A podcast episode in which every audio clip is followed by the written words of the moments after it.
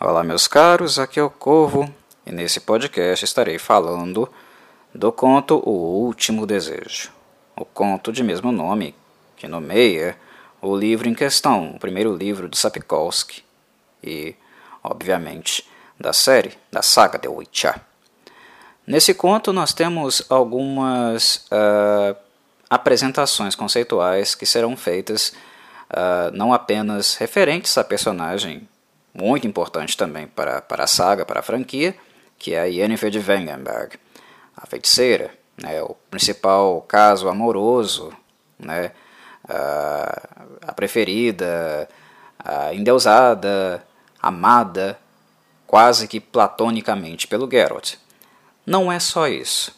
Esse capítulo tem outras pretensões conceituais a apresentar também, e nós falaremos um pouco sobre elas no decorrer desse comentário.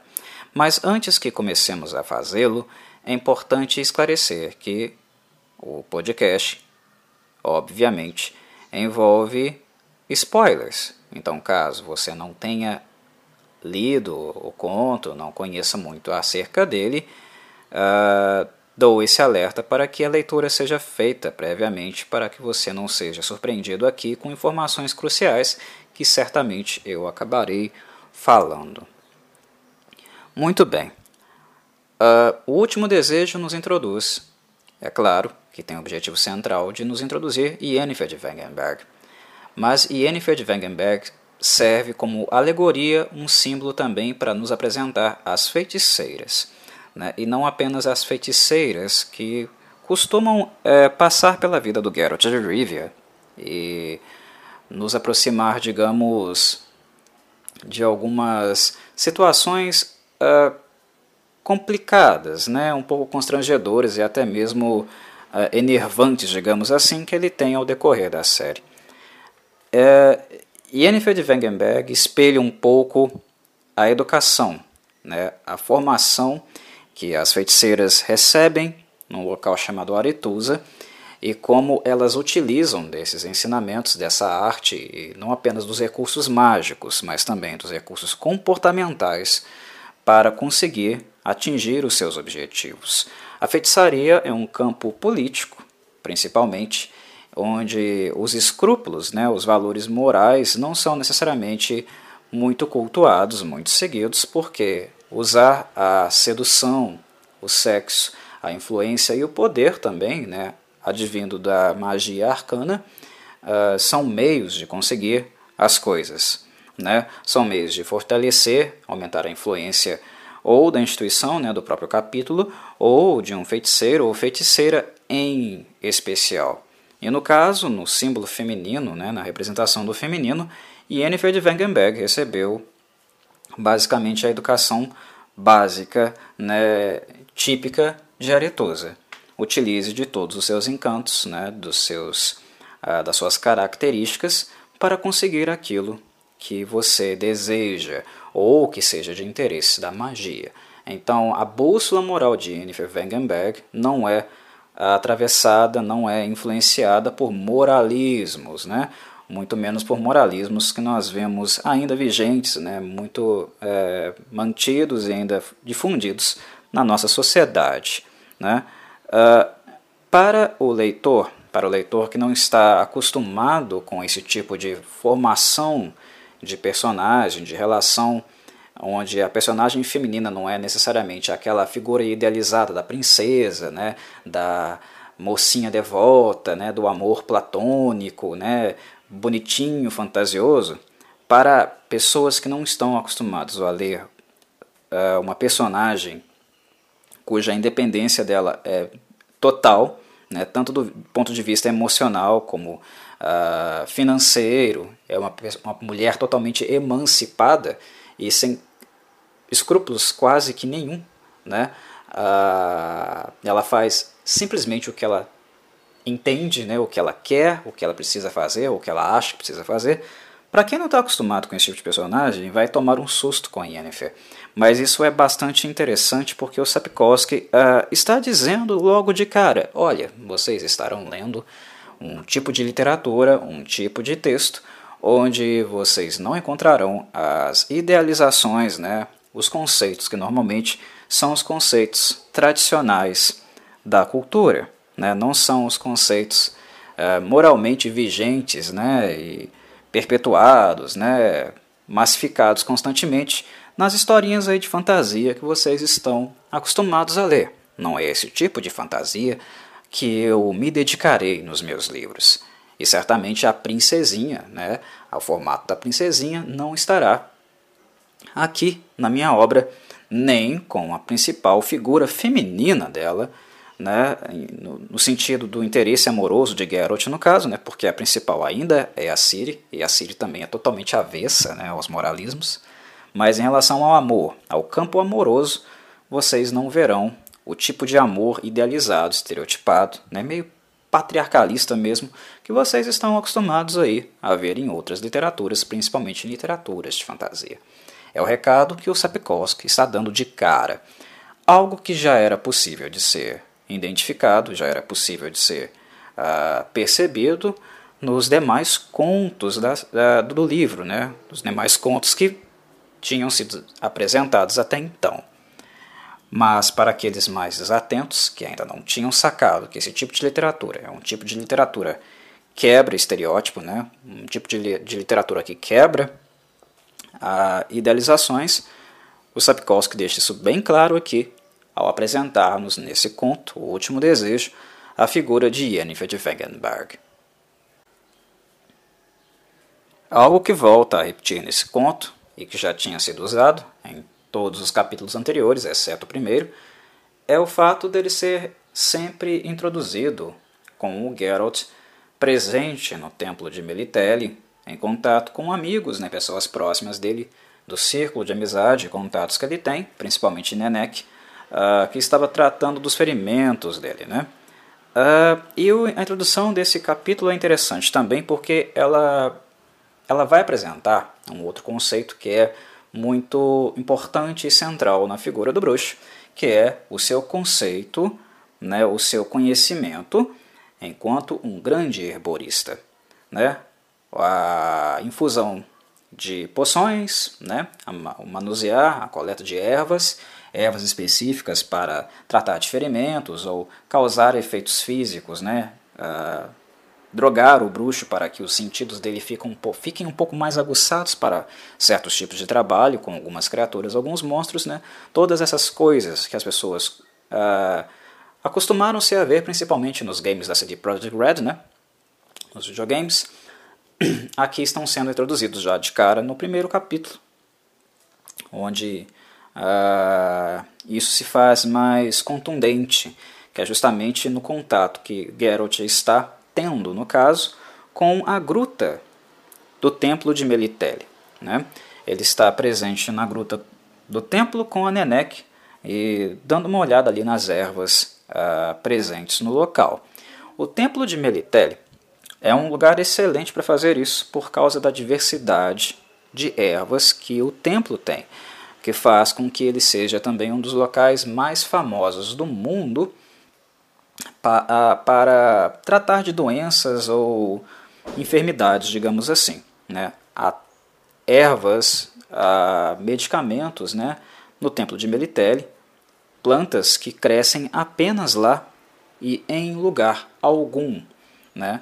Inclusive, isso acaba se tornando a fonte de diálogo, né, fonte de conversa entre Nenek e Geralt, porque ele, apesar do conhecimento vasto que ele tem de herborismo, em contato com Menek e com as plantas que existem naquela gruta do templo de Melitele, fica claro que o conhecimento dele e dela há uma distância absurda, gigantesca, digamos assim, entre um e outro. A Nenek é muito mais erudita que o Geralt conhece muito mais ervas do que ele.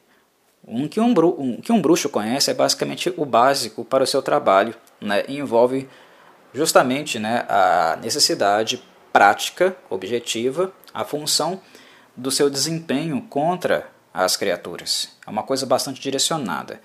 Já Nenek tem um conhecimento profundo de ervas a ponto de conhecer mais vastamente né, o campo herborístico, conhecer muito mais ervas do que o Geralt, e para outros tipos também de tratamentos e funções, né, para curar vários tipos de doenças, né, um uso mais medicinal e não apenas contra venenos ou entorpecentes, digamos assim. Né? Então Geralt está ali um pouco no tempo de Melitele nesse momento do, da narrativa do conto, como um aprendiz, alguém que está tendo oportunidade de entrar em, em contato com ervas diferentes e aprender um pouco com a grande mestra Nenek. Nós não podemos tirar isso dela. Ela, justa, ela é muito, muito erudita mesmo nesse campo. E esse palco, nesse momento, também serve para Nenek conversar um pouco com Geralt né, e deixar claro para ele as, o que ela tem feito ali no templo, né, é, muito em virtude do seu tratamento, do tratamento médico que ela tem oferecido para ele. Ela notou que ele está diferente, abatido, né, muito uh, descuidado, que a estrutura física dele tem passado por dificuldades né, uh, no combate com os monstros. Né, que o caso lá da estriga do primeiro capítulo não foi uma coisa ao acaso, que o Geralt está diferente. Né. A Nenek tem essa percepção, essa grande empatia e percebe essas coisas com muita facilidade. Uh, e ela revela que tudo o que tem acontecido no templo até então tem um pouco do dedo dela, né? inclusive a relação que o Geralt teve com a Iola. Né?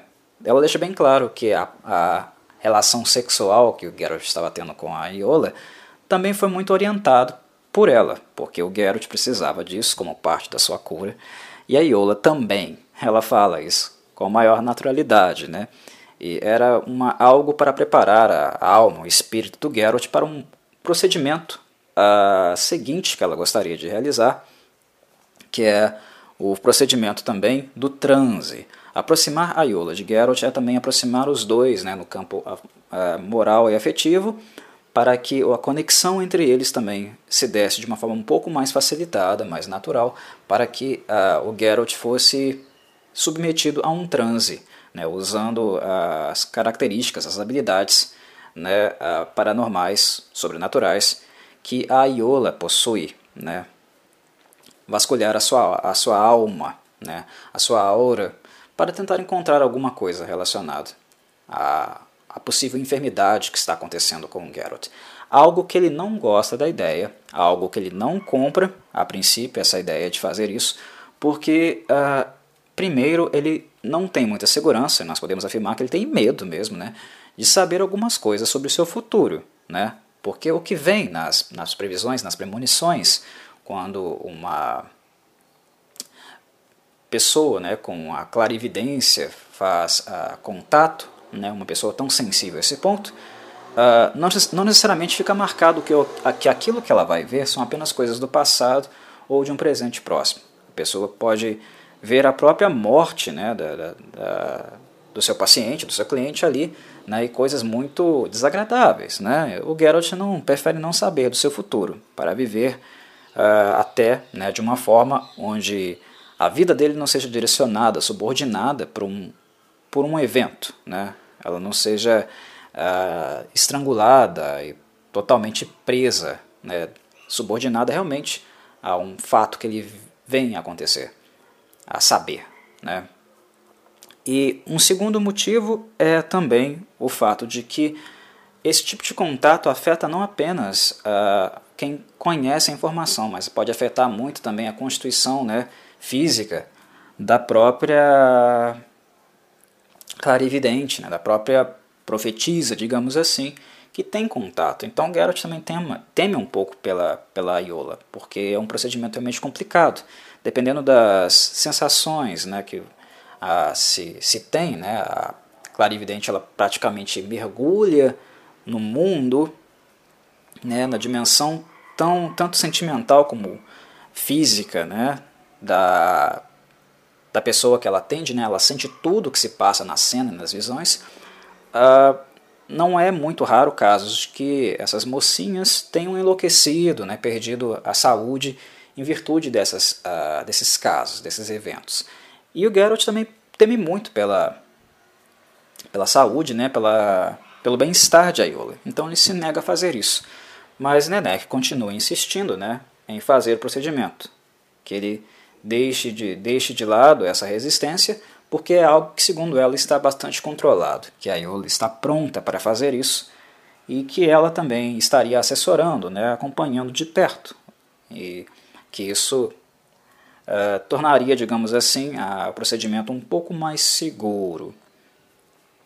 Nós veríamos né, é, que isso acabaria realmente acontecendo no capítulo final, que é um pequeno desfecho, né, que não chega a ser um capítulo tão grande como os que foram apresentados até aqui. Digamos que o capítulo 6, o último desejo, é de fato o último capítulo do livro em si, né, a parte 7, o capítulo 7 é bem pequenininho. Nele uh, o evento acontece, mas deixemos para discuti-lo mais uh, posteriormente. Digamos que não é o momento. E nesse debate, né, nessa conversa que eles têm ali na gruta, Nenek também não deixa de sondar né, o fato de que a constituição do Geralt pode estar um pouco abalada, né, o fato dele ter mudado, né, da, a, da alma, do espírito dele estar com uma a frequência diferente ou algo nesse sentido, né, é, nesse, nesse aspecto mais metafísico, muito em virtude do que aconteceu com ele com essa personagem chamado, né, chamada Yennefer de Wegenberg, que é o fato do destino deles, das almas deles, terem sido unidas em virtude de um pedido, né, de um desejo que o, Geralt fez a um gênio, a um Djinn, né, por isso o nome do capítulo, né, o último desejo. Tratam-se de três, né, como nas historinhas que nós lemos é, por aí, né, ah, que descrevem os gênios, essas criaturas que realizam desejos, e foi justamente o terceiro desejo que Geralt fez que uniu as almas e os destinos dos dois, dele e da Yennefer. Algo que nós tocaremos aqui, né, narraremos um pouco desse processo e das peculiaridades, dificuldades que existiam, existiram no, no decorrer dele. Né? Mas essa questão da união dos destinos por uma criatura tão forte e uh, influente como um Jin, né, em nível de poder, né, uma criatura cósmica né, que viaja entre os planos de existência, é algo que preocupa Nenek, porque é difícil saber o que de fato se traduz nessa união dos destinos. Né? O que vem a ser isso? É um pedido muito aberto. Né? O que o, o Jin entendeu por isso? Né? E desde então o Nenek também percebe que o Gero está bastante abalado. Né? A, a, a aparição da Yennefer na vida dele trouxe grandes revoluções. E não foram revoluções apenas no sentido físico e emocional, mas também no espiritual e no metafísico mesmo, né? no, no destino, que é justamente o que nós vemos aqui acontecer nesse capítulo que nos é apresentado, né? o destino sendo unido, o dele e o dela. Algo que é muito recorrente nos contos do livro O Último Desejo, e que volta a aparecer aqui, é uma necessidade contínua, constante do Geralt de querer ir embora do templo, abandonar o templo. Nos primeiros contos, ele não estava plenamente curado, né? E ir embora era uma inconsequência. Mas nestes últimos, né, em O Último Desejo, em Os Confins do Mundo, percebe-se que o Geralt já está realmente com a saúde reestabelecida. É a Nenek que quer ir a fundo, né? investigar um pouco mais não apenas as enfermidades físicas dele, mas também as emocionais, as espirituais né? mas de fato para o serviço de bruxo ele já está apto fisicamente novamente. Mas essa recorrência, essa insistência de abandonar o templo, ir embora, não passa desapercebida pela Nenek a ponto dela questionar o Geralt, dar no centro dele, né, no meio do, da cara dele, no ponto, né, na questão central dessa necessidade. Né? Você está está querendo ir embora do templo de Meritelli para evitar um encontro com a Yennefer, Geralt. Né? E é esse o ponto.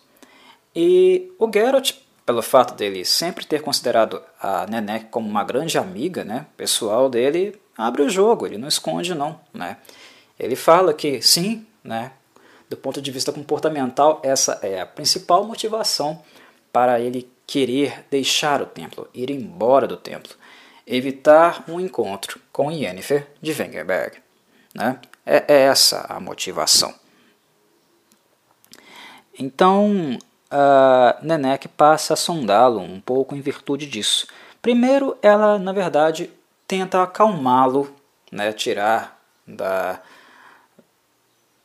da mente dele né, essa possibilidade, porque a Yennefer de Wengenberg passou pelo templo de Melitele há dois meses antes. Né? Ela deixou o templo há dois meses antes do Geralt chegar lá com uh, o pescoço aberto, né, espirrando sangue para todo quanto é lugar. uh, e o motivo dela passar pelo templo de Melitele não se trata necessariamente de uma rota ou de uma relação de amizade que ela possivelmente tenha com a Nenek, não. A Yennefer não é muito de ter amigos. A Yennefer é alguém que tem muitos contatos, né, assim como Geralt. E ela é conhecida também pela capacidade de realizar seus feitos, né, segundo a sua especialidade, que é a magia, como Geralt também é capaz, né, acima da média, de realizar os feitos dele segundo o ofício de bruxo. Os dois são personagens acima da média né, para os grupos que eles fazem partes. Né? O, o, bruxo, o Geralt, é um Witcher excepcional e a Yennefer é uma feiticeira excepcional. O Geralt é mais ah, tentado, mais inclinado a ter amizades. Ele tem várias né, e boas amizades. A Yennefer já não é a mesma coisa. Ela é mais fechada, ela evita o máximo né, envolver-se emocionalmente com as pessoas, algo que eu irei trabalhar, uma ideia que eu irei explorar de acordo com o desenvolvimento da, da narrativa, né, dos livros. Fica para o futuro, um pouco mais de uh, input, né, de imersão nesse aspecto, mas ela é um pouco mais uh, na defensiva em relação a isso. Né.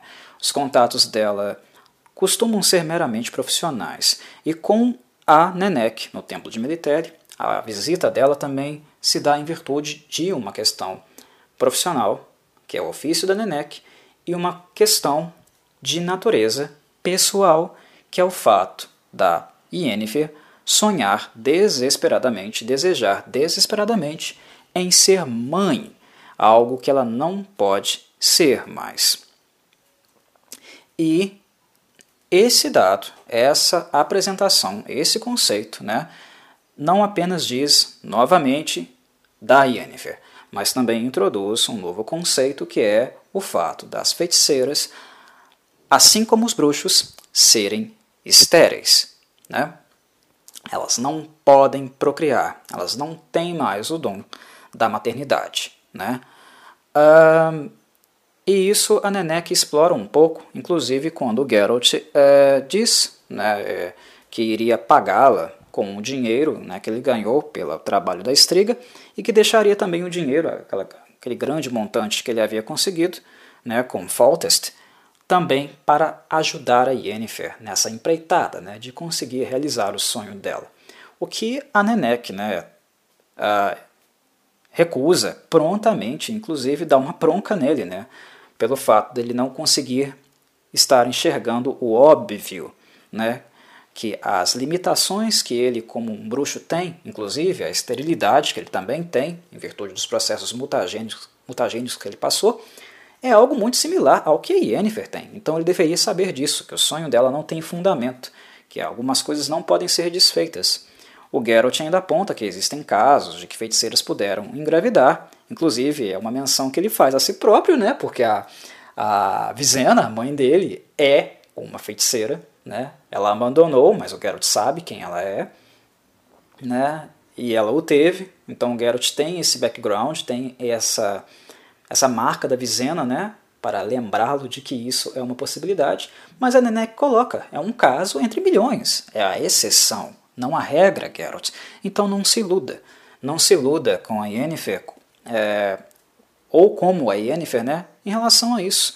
Vocês, para terem as suas habilidades, vocês abriram mão de certas coisas, abriram mão de certos dons, ganharam dons e perderam outros. Aceitem, sigam a sua vida. Né? e ela deixa, ela esfrega isso na cara dele como ela esfregou na cara da Yennefer há dois meses antes, né? Uh, quando ela passou pelo templo de Melitele. Uh, e é interessante porque a Nenek, ao fazer isso, ela nos mostra algumas coisas, né? Primeiro, ela introduz essa, esse desespero, né? essa obsessão da Yennefer em ser mãe. Algo que ela não consegue há, há, muito tempo tentando. Né? Não é uma coisa emergente, né?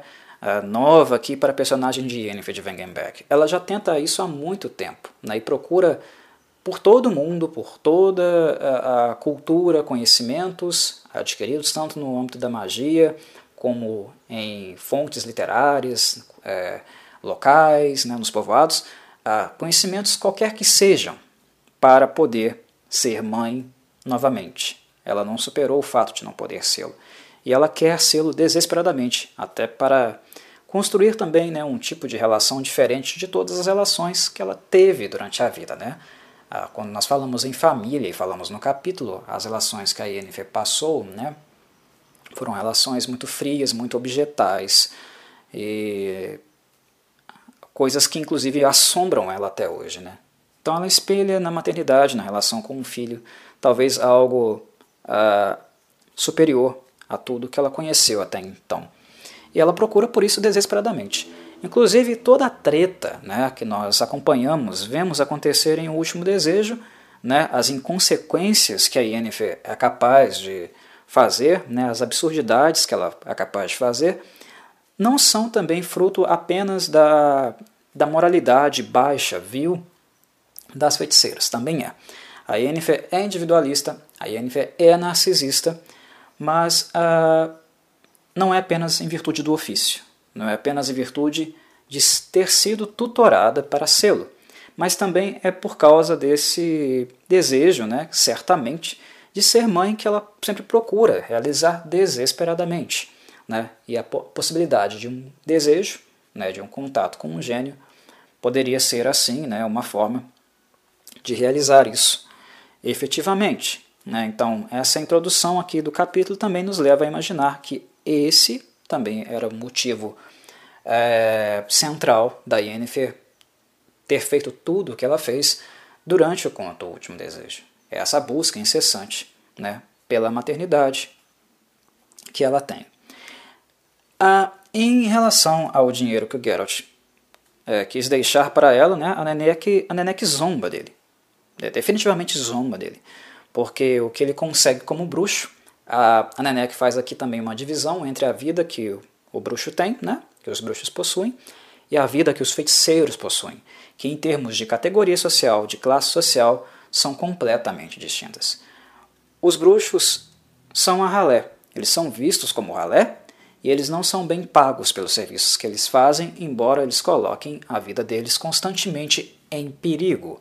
Uma coisa que eu já havia discutido, mencionado nos capítulos anteriores e volto a mencionar aqui.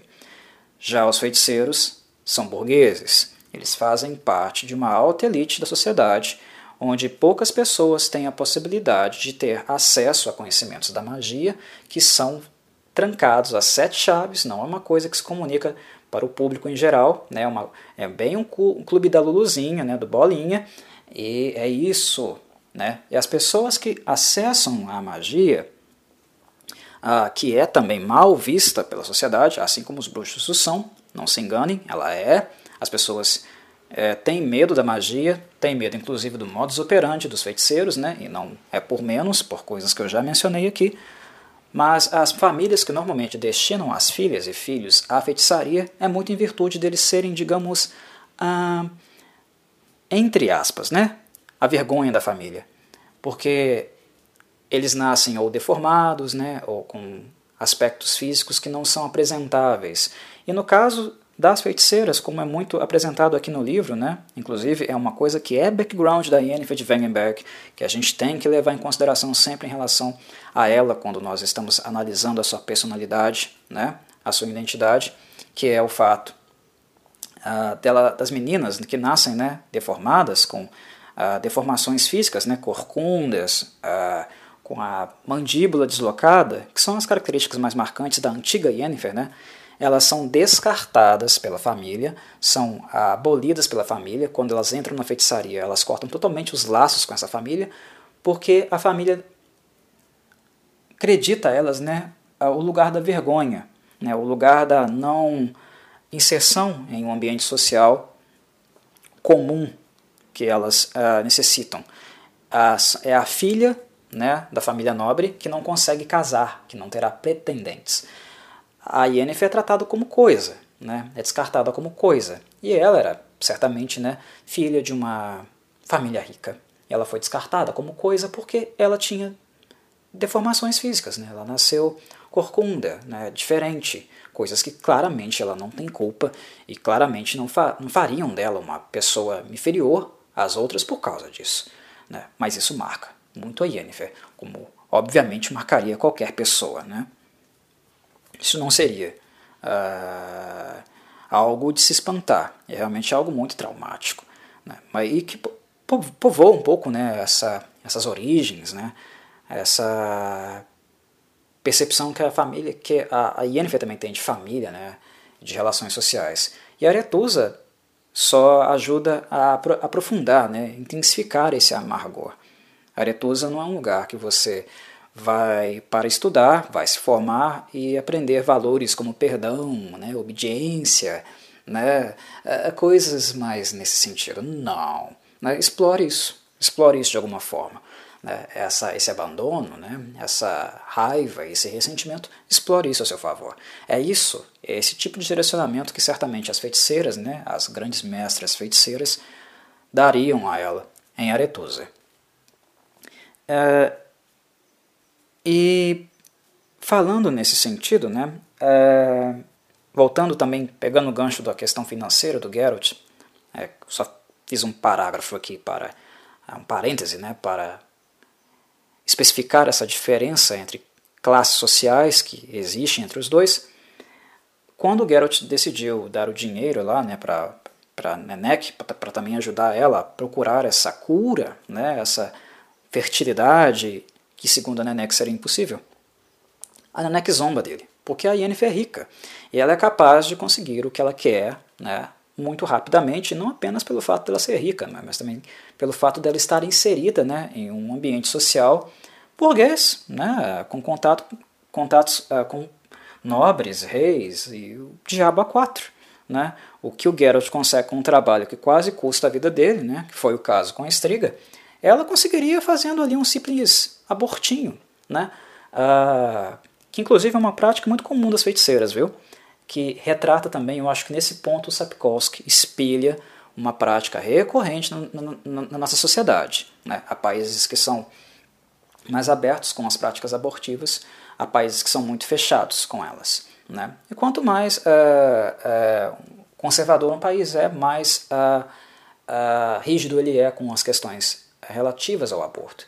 E no mundo de The Witcher, no mundo medieval de The Witcher, aborto não é bem visto, embora ele seja muito praticado.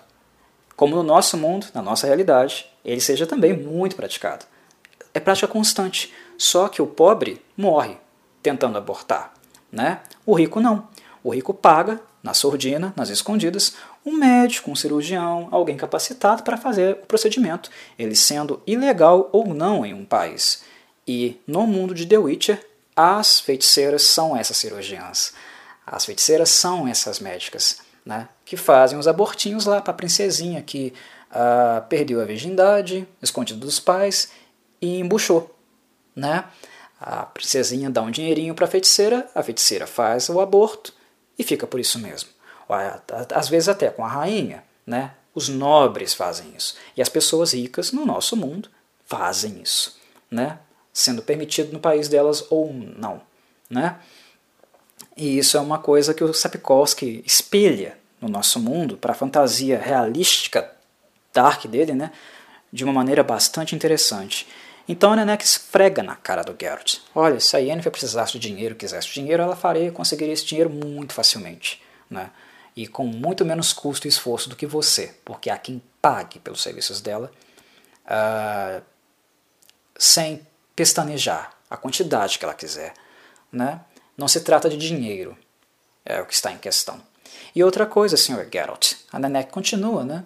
Ela não gostaria de pegar o seu dinheiro, até porque você fugiu dela, que é um ponto também importante aqui, e principalmente para aquelas pessoas que continuarão é, lendo né, a obra e analisando a relação de Geralt com Yennefer. A Yennefer ela é uma personagem dominadora. O que refere-se a ela, o que é do interesse dela, ela abraça e é dela. Ela é possessiva, ela é dominadora. Né? O, o Geralt reclama disso e justifica um pouco né, é, esse aspecto para dar a entender que ah, ele fugiu, eu fugi porque ele é muito dominador, ela queria controlar a minha vida. O que é verdade, a Yennefer faz isso. Né? O que é meu é meu. Né? É, se você está comigo, você está comigo e apenas comigo e segue as minhas regras. Aqui a banda toca desse jeito. A Yennefer tem essa personalidade muito forte. Né? Ela exige compromisso, ela exige total uh, entrega num relacionamento. Eu não tiro a razão dela, não né? Ah, embora a possessão dela, a posse dela, o ciúme dela, a dominação dela também sejam aspectos questionáveis. Né? A como você ter uma entrega, uma imersão, uma relação totalmente né, é, compromissada, sem também tratar o outro como objeto. Né? Ah, essa é a justificativa que o Geralt dá. Ela tentava dominar-me, então eu não aguentei e fugi dela.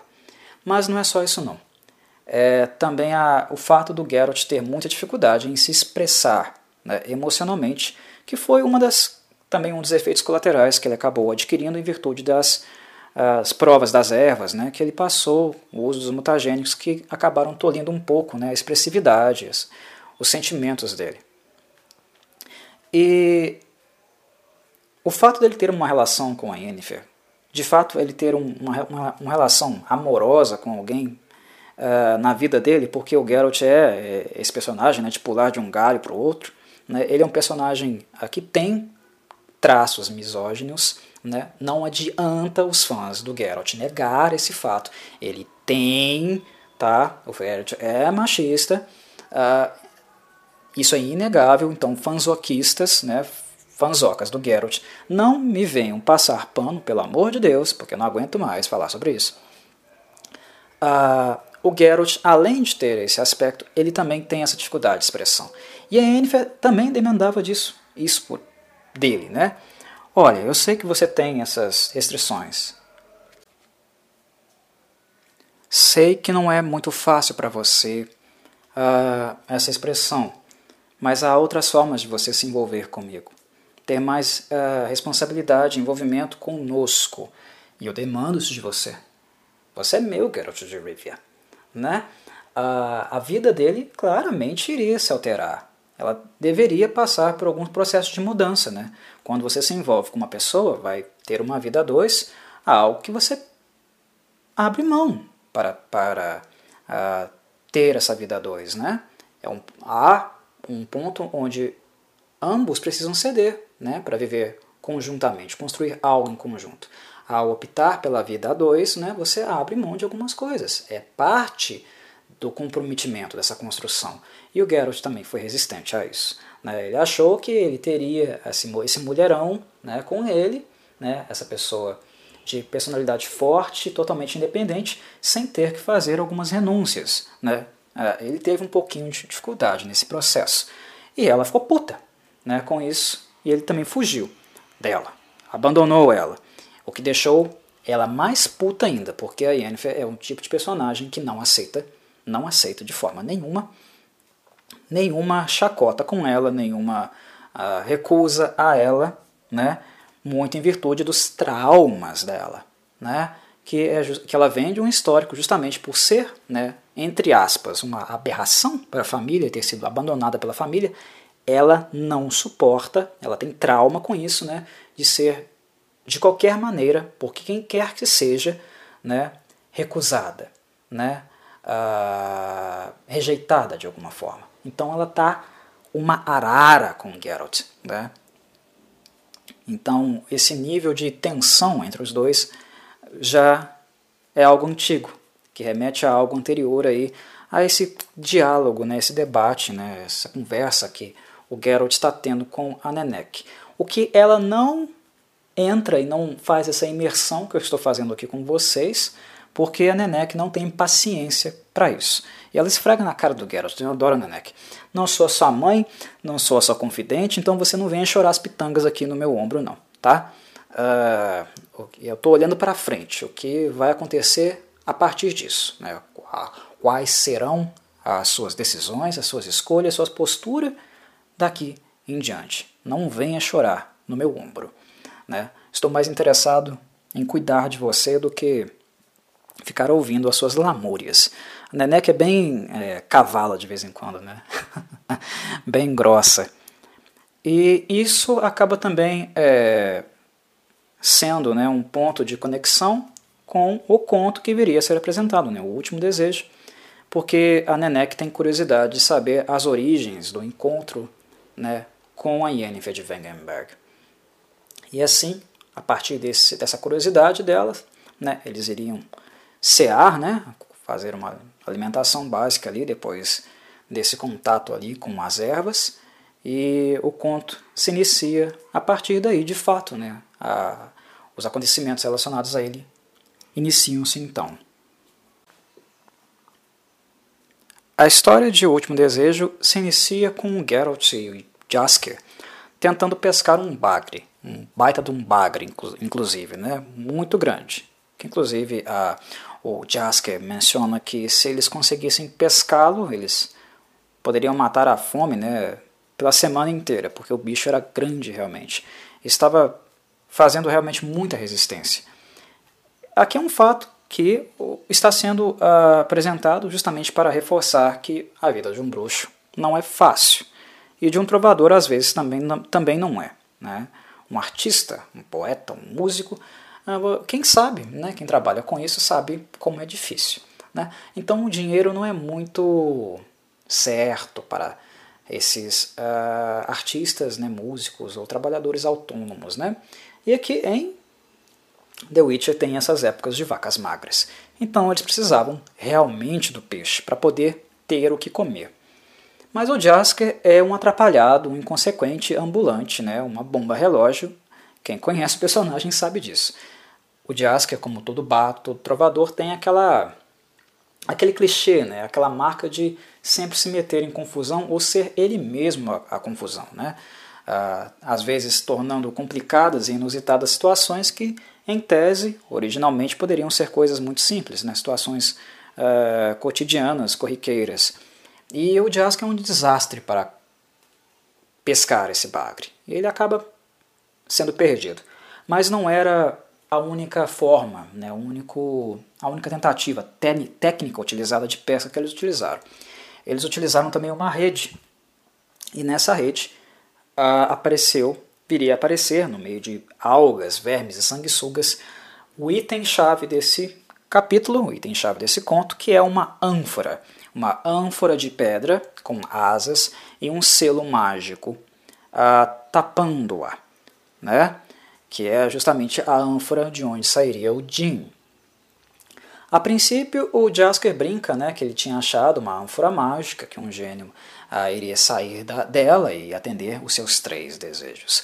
O Geralt, cético a isso, né? Ele, os bruxos não acreditam em gênios, até porque eles se tratam realmente de criaturas mágicas, e o Geralt não tem muito conhecimento sobre isso, que é inclusive um dos defeitos do Geralt, viu? Que muitas pessoas não notam na literatura, não percebem esse defeito dele. O Geralt, aquilo que ele não conhece, ele acha, ele já coloca que não existe. Ele não se dá muito a oportunidade da dúvida, sabe? Mas aqui não se trata disso não, mas é, eu só queria é, apontar para isso, né, porque é uma coisa que acontece muito. Não conheço, nunca vi, então não existe. O Geralt é um cético, né, é, de fato ele é um cético, é uma característica dele.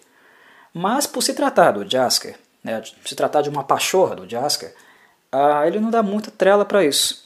Mas quando o Jasker menciona que a a ânfora, o jarro, tinha um selo de proteção, aí o papo muda. Né? Aí o, o Geralt leva a sério. Não porque ele acreditasse que havia um gênio dentro da ânfora, porque é um selo mágico. E o selo mágico, né, um, um selo dessa proporção, ele está claramente né, trancando, impedindo a manifestação de alguma coisa. Isso qualquer imbecil com conhecimento básico de magia saberia é, interpretar. Que não é o caso do Jasker.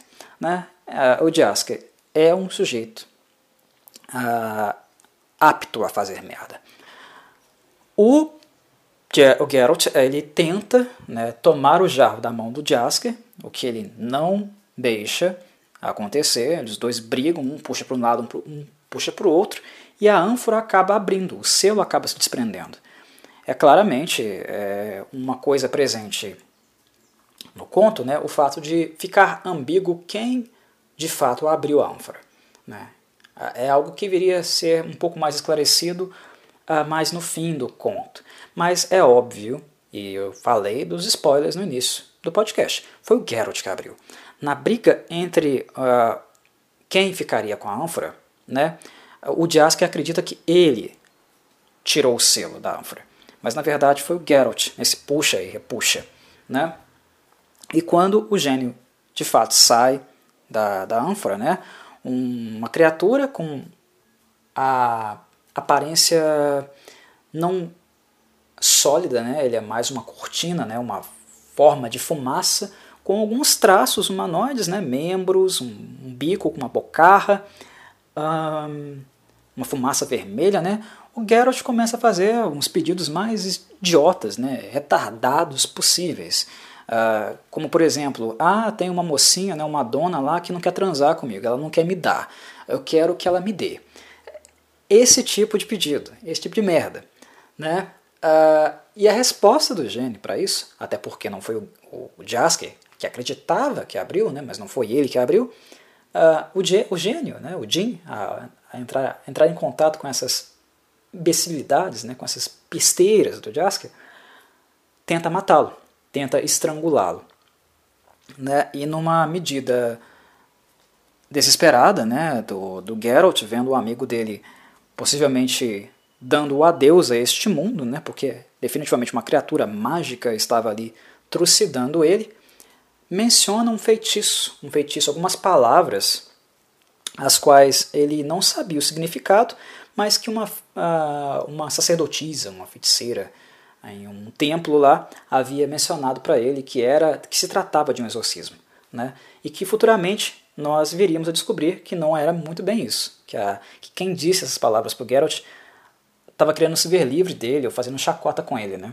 As palavras cabalísticas, digamos assim, que foi, foram ensinadas como um exorcismo para o Geralt, na verdade significavam: quero que você desapareça e vá se fuder. Vá se fuder. Um gênio, meus caros, ele interpreta, um jin, né, ele interpreta os desejos, os pedidos, literalmente. Tá? Até porque a maior, maior parte dos, dos desejos também é, tratam-se de besteiras às quais os gênios tendem a atender com uma certa má vontade. Então eles naturalmente atendem os pedidos porque a literalidade dos, dos, dos pedidos costumam deixar também os donos, né, os mestres, em maus lençóis. Por que os gênios costumam ser é, criaturas assim com uma, um temperamento, uma personalidade um pouco caótica? Porque eles são caóticos. Eles tendem a ser criaturas, eu não diria malignas, né, mas que têm uma personalidade muito explosiva. Eles se tratam de elementais. Né? Como a magia, eles são advindos dos chamados planos elementais. Né? Que são é, terra, fogo, ar, né? terra, fogo, ar e água. Cada elemento possui um plano elemental de existência. Né? Um plano onde esses elementos existem por si sós e não em contato com outros elementos. Né? E é daí, desses planos elementais de outras dimensões da existência, que advém toda a energia que é canalizada, conseguida pelos feiticeiros para fazer as magias, né? É, as energias elementais. Ah, isso é explicado durante ah, o conto né, por, um por um sacerdote que é atacado pelo Geralt no conto, né, sem a, a, a, que não foi pela vontade dele, né, ele estava sendo controlado pela Yennefer no momento, mas ele explica um pouco sobre isso, né, ele fala um pouquinho sobre essa origem dos gênios é, e dos planos elementais. Né? Para cada plano elemental tem um tipo diferente de gênio. Né? Nós temos os Downs, que, é, que são dos planos elementares, elementais da Terra, né?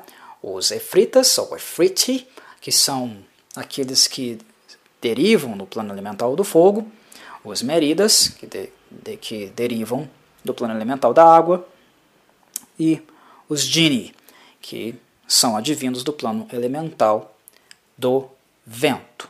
Né?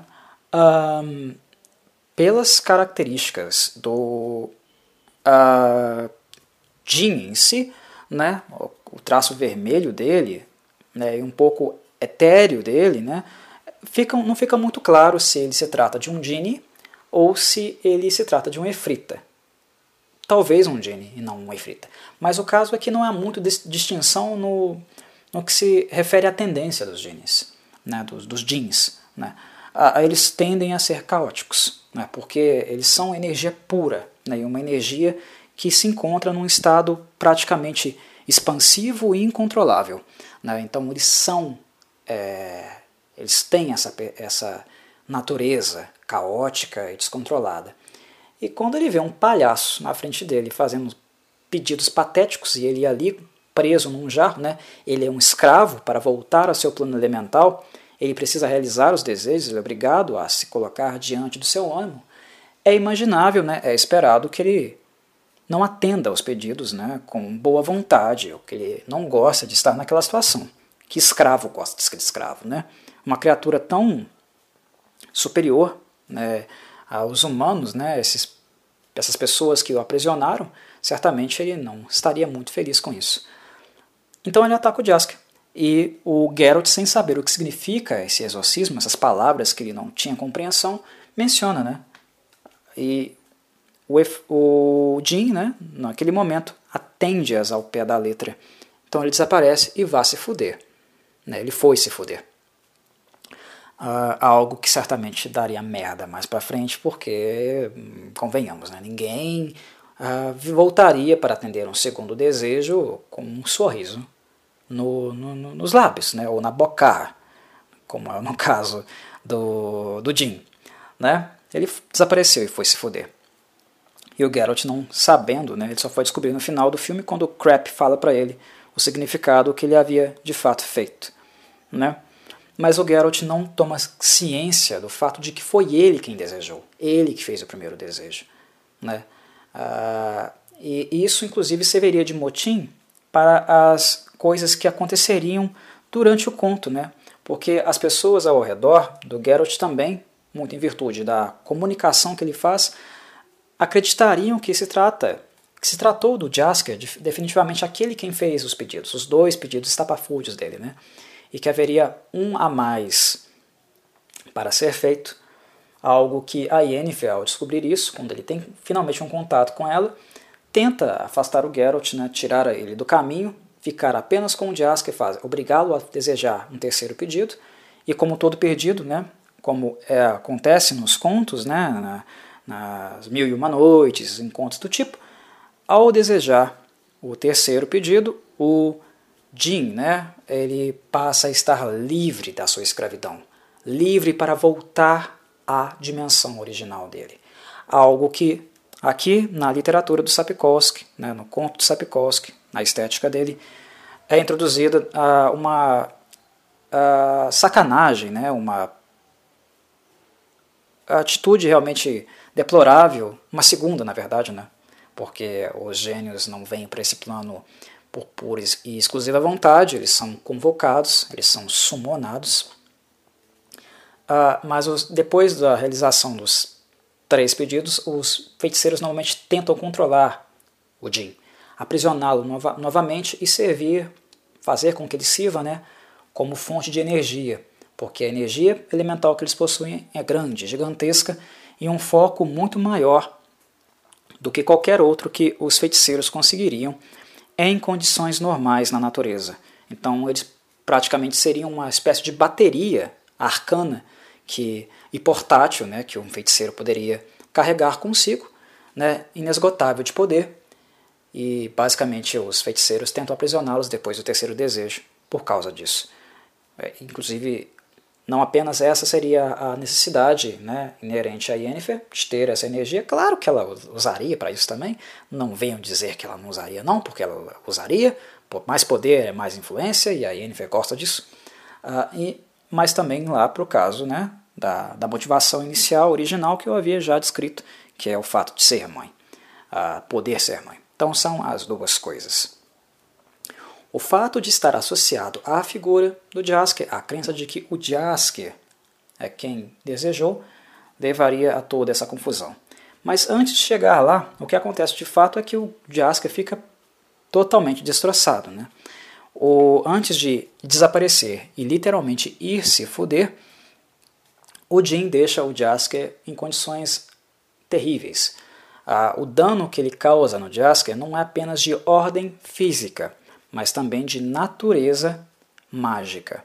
São ferimentos mágicos, né, ah, que só poderiam ser tratados com curas, tratamentos mágicos. E como o Geralt conseguiria algo assim?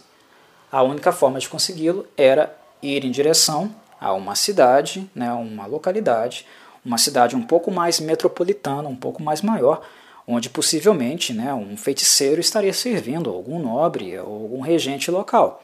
E é o que ele faz. Ele vai até Rinde, na Redânia, embora a Redânia seja um reduto onde os feiticeiros não são bem-vindos. Ah, é uma marca também da saga de The Witcher, da literatura de The Witcher, esse fato. Os redânios, né, os regentes redânios, não gostam dos feiticeiros. A má fama deles é conhecida por serem ardilosos, serem narcisistas, atenderem apenas os seus desejos, né, atenderem os desejos dos outros, mais em virtude de tentar conseguir poder e atingir os seus pessoais, né? Os redânios ah, são um pouco mais extremistas nesse ponto. Eles são muito mal vistos é, por todos. A Yennefer, inclusive, está na Redânia, está em Hindi, pelo fato dela ter proteção de um comerciante. Na verdade, ela transa com ele, né? Ela fica na. Ela está transando com, com, com esse comerciante, ela está alojada na casa dele e acaba, em virtude do, do, do papel social que ele tem, da influência que ele tem na cidade, né? Que ele tem, obviamente, que ele conseguiu por questões uh, monetárias, né? Ele acaba cobertando ela. Ele também é alguém muito influente no, no conselho da cidade e tal. E ela consegue ali ficar em rinde, fazer a, os abortinhos dela, os servicinhos de feiticeira que ela faz para a burguesia, e ela tem a proteção né, da, exercida por, por, pela influência mesmo, né, pelo poder financeiro que esse comerciante, o Bill Barrett, tem e dá a ela. Mas como é comum né, na Yennefer, ah, quando ela entra na casa de alguém, ou quando ela entra na vida de alguém, ela se torna a personagem principal. Então ela acaba transformando né, o Bill Barrett como o cachorrinho dela mesmo. Né? Ah, ela entrou, seduziu, ah, começou, fez parte da vida desse comerciante e de repente, no momento que ele assustou, ele já estava totalmente apaixonado, dominado por ela e ela tomando conta de todos os afazeres, né, negócios relacionados à vida dela. E essa é uma característica que espelha as outras feiticeiras. As feiticeiras terão esse tipo de comportamento né, e capacidade também, algo que nós veremos aí no decorrer da saga dos livros. Então a Yennefer está ali. E o Geralt descobre que ela está na cidade muito em virtude do fato de ele não conseguir entrar, porque há um mandato de uh, um toque de recolher, que foi dado pelo regente local de Rinde, uh, onde quem não é nobre não pode entrar na cidade depois de tal hora. Não pode sair nem entrar. Sair eu acho que pode, acho que não pode mesmo é entrar. E muito em virtude disso, né, do, do, Geralt, do Geralt estar ali com o Jasker nos braços, ele cuspindo sangue, né, a, a laringe dele tá fodida, algo que eles percebem um pouco tempo depois, né, as pregas vocais danificadas, algo que poderia, inclusive, tirar do Jasker definitivamente né, o talento dele, né, o, a, o aparelho necessário para que ele sobreviva e faça poesia, cante e tudo mais. Né? ele acaba ficando numa barraca ali mesmo, até esperar o sol raiar. E é nessa barraca que ele descobre que o Jasker definitivamente está danificado, ele está ferido a um nível mágico, que aí seria necessário um tratamento mágico, né, e que era justamente as cordas vocais, a laringe, né, uh, o aparelho vocal dele, o que foi mais danificado, isso e alguns órgãos internos. Né. Sem um tratamento mágico ele, não iria sobreviver. É o que fala para ele um elfo que ali estava, né, que é o Shriadan. E que inclusive tem um primo na cidade, né, e é onde ele também fica, que é uma espécie de albergue na cidade, né, que o dono se trata de um sujeito chamado Erdio, que também é um elfo, né, e que seria necessário, segundo o Sheriada, né, que não se sabe muito bem a idade dele, que é uma característica dos elfos, né, em virtude da longevidade, algo que eu falei lá nos confins do mundo, então não vou retornar a isso. Será 20 ou 120? Não se sabia, mas era um elfo que tinha um pouco de conhecimento medicinal e faz ali uma pequena intervenção, uma intervenção é, básica com o Jasker, mas não mágica, né? algo que seria necessário. E através dele, na verdade, nem, nem, não é nem, nem, nem através dele, porque o Sheriadan tem uma certa resistência em falar da Yennefer porque ele está totalmente apaixonado por ela. Que é inclusive uma coisa que o Geralt até se surpreende, né? porque os elfos eles não tendem a se misturar e nem se sentir atraídos para outras castas, além da casta étnica deles. E as feiticeiras, uma feiticeira foi capaz de fazer isso com um elfo que aparenta né, ser um elfo bastante maduro. Isso dá a nós né, uma percepção de quem é e de que é capaz né, a Yennefer de Wengenberg, quando ela usa a sua, toda a sua sedução e a sua influência. Um, e através de um outro elfo, não do Sheriadan, que a presença dela né, é descoberta, é sabida pelo Geralt, que é justamente através de um meio-elfo, que é o, o Vratmir. Né? Ele não é o elfo puro, ele é fruto de uma relação né, entre um humano e uma elfa, e ele é um cavaleiro ali local, que inclusive tem brasão e tal. Mas o Geralt percebe que o brasão dele tem uma marca, né, uma, uma listra branca, que o reconhece como membro do, do da, da, confraria né, do, de cavaleiros, né, que, ele é, que ele é um nobre, filho de um nobre, mas a faixinha branca lá dá a entender que ele não desfruta dos mesmos é, mesmas vantagens dadas para um cavaleiro nobre. Né? Só nesse ponto, nós temos duas, dois aspectos conceituais também que o Sapkowski está nos mostrando. De que os Skoyatel se referem à maioria dos elfos, né, que tem um ódio profundo pelos humanos, mas que na sua minoria também existem os elfos que conseguiram fazer com aquilo que os elfos mais selvagens não conseguiram, se adaptar à vida humana. Então tem elfos vivendo em sociedade. Mas, ao viver em sociedade, mesmo esses elfos que se adaptaram melhor, aceitaram esse novo estilo de vida, eles ainda são alvo também de preconceito. Né? E isso nós vemos justamente né, no albergue do Erdio, por ser um albergue mais velhinho, né, mais caindo aos pedaços, que inclusive ele fez seguro e a pólice, e quando a Yennefer destrói o albergue dele na tentativa de aprisionamento do gênio no final do conto, ele ri de orelha a orelha, né, porque ele tinha um seguro para isso, e iria receber uma bolada de dinheiro por causa disso. O albergue dele era pobre. Ah, e nós temos aí agora né, o meio elfo, que não é elfo puro, e mesmo assim ele é visto com preconceito a ponto de não receber, né, ser um, ah, considerado um filho bastardo, ah, as benesses da nobreza. Mas assim, ao descobrir, descobrir né, que existia uma feiticeira na, na cidade, ao amanhecer, né, o Shiriadam vai com Geralt lá no estabelecimento, né, no, no albergue do Erdio, e assim eles apontam para o Geralt uma é, direção ao deixar o Jasker em repouso, né, onde ele poderia encontrar essa personagem, a nossa Yennefer de Wengenberg. Algo que eu acho importante também de frisar e enfatizar em Último Desejo é que Geralt sempre foi avisado por Sheriadan é, sobre as características da Yennefer. E não apenas pelo Shriada, né, mas também pelo Vratmir. sempre falaram para ela: ela é individualista, ela é desdenhosa, ela não tem empatia, compaixão pelos outros, ela não faz nada por altruísmo, ela sempre faz algo esperando alguma coisa em troca ou que seja interessante para ela. Isso nos mostra uma Yennefer dos primórdios da saga. Né? Tanto Geralt quanto a Yennefer, eles não são é, personagens gostáveis, digamos assim, ah, no início da obra. Eles melhoram muito em relação ao tempo. Eles vão conquistando a nossa simpatia né, com o decorrer da obra, com o decorrer da saga.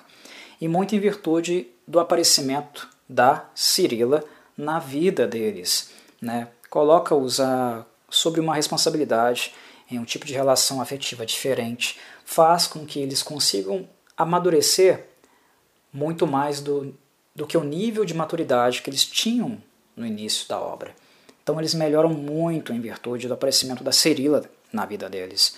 Mas a princípio eles não eram personagens muito gostáveis. Eu já critiquei muito o Geralt né, nos meus podcasts, o Geralt dos Primórdios, e as críticas para Yennefer são pontuais e válidas também no mesmo ponto. Ela é tudo isso, é ela é exatamente tudo isso que falam dela. Né? Uma mulher completamente livre, que não é um problema, né? ela ser livre, dona de si mesma, né? dona de si mesma, independente. Isso é um ponto forte, marcante da personagem dela. Mas o problema da Yennefer é justamente essa Yennefer aqui do início da obra, é que ela não tem muita empatia pelos outros. Né?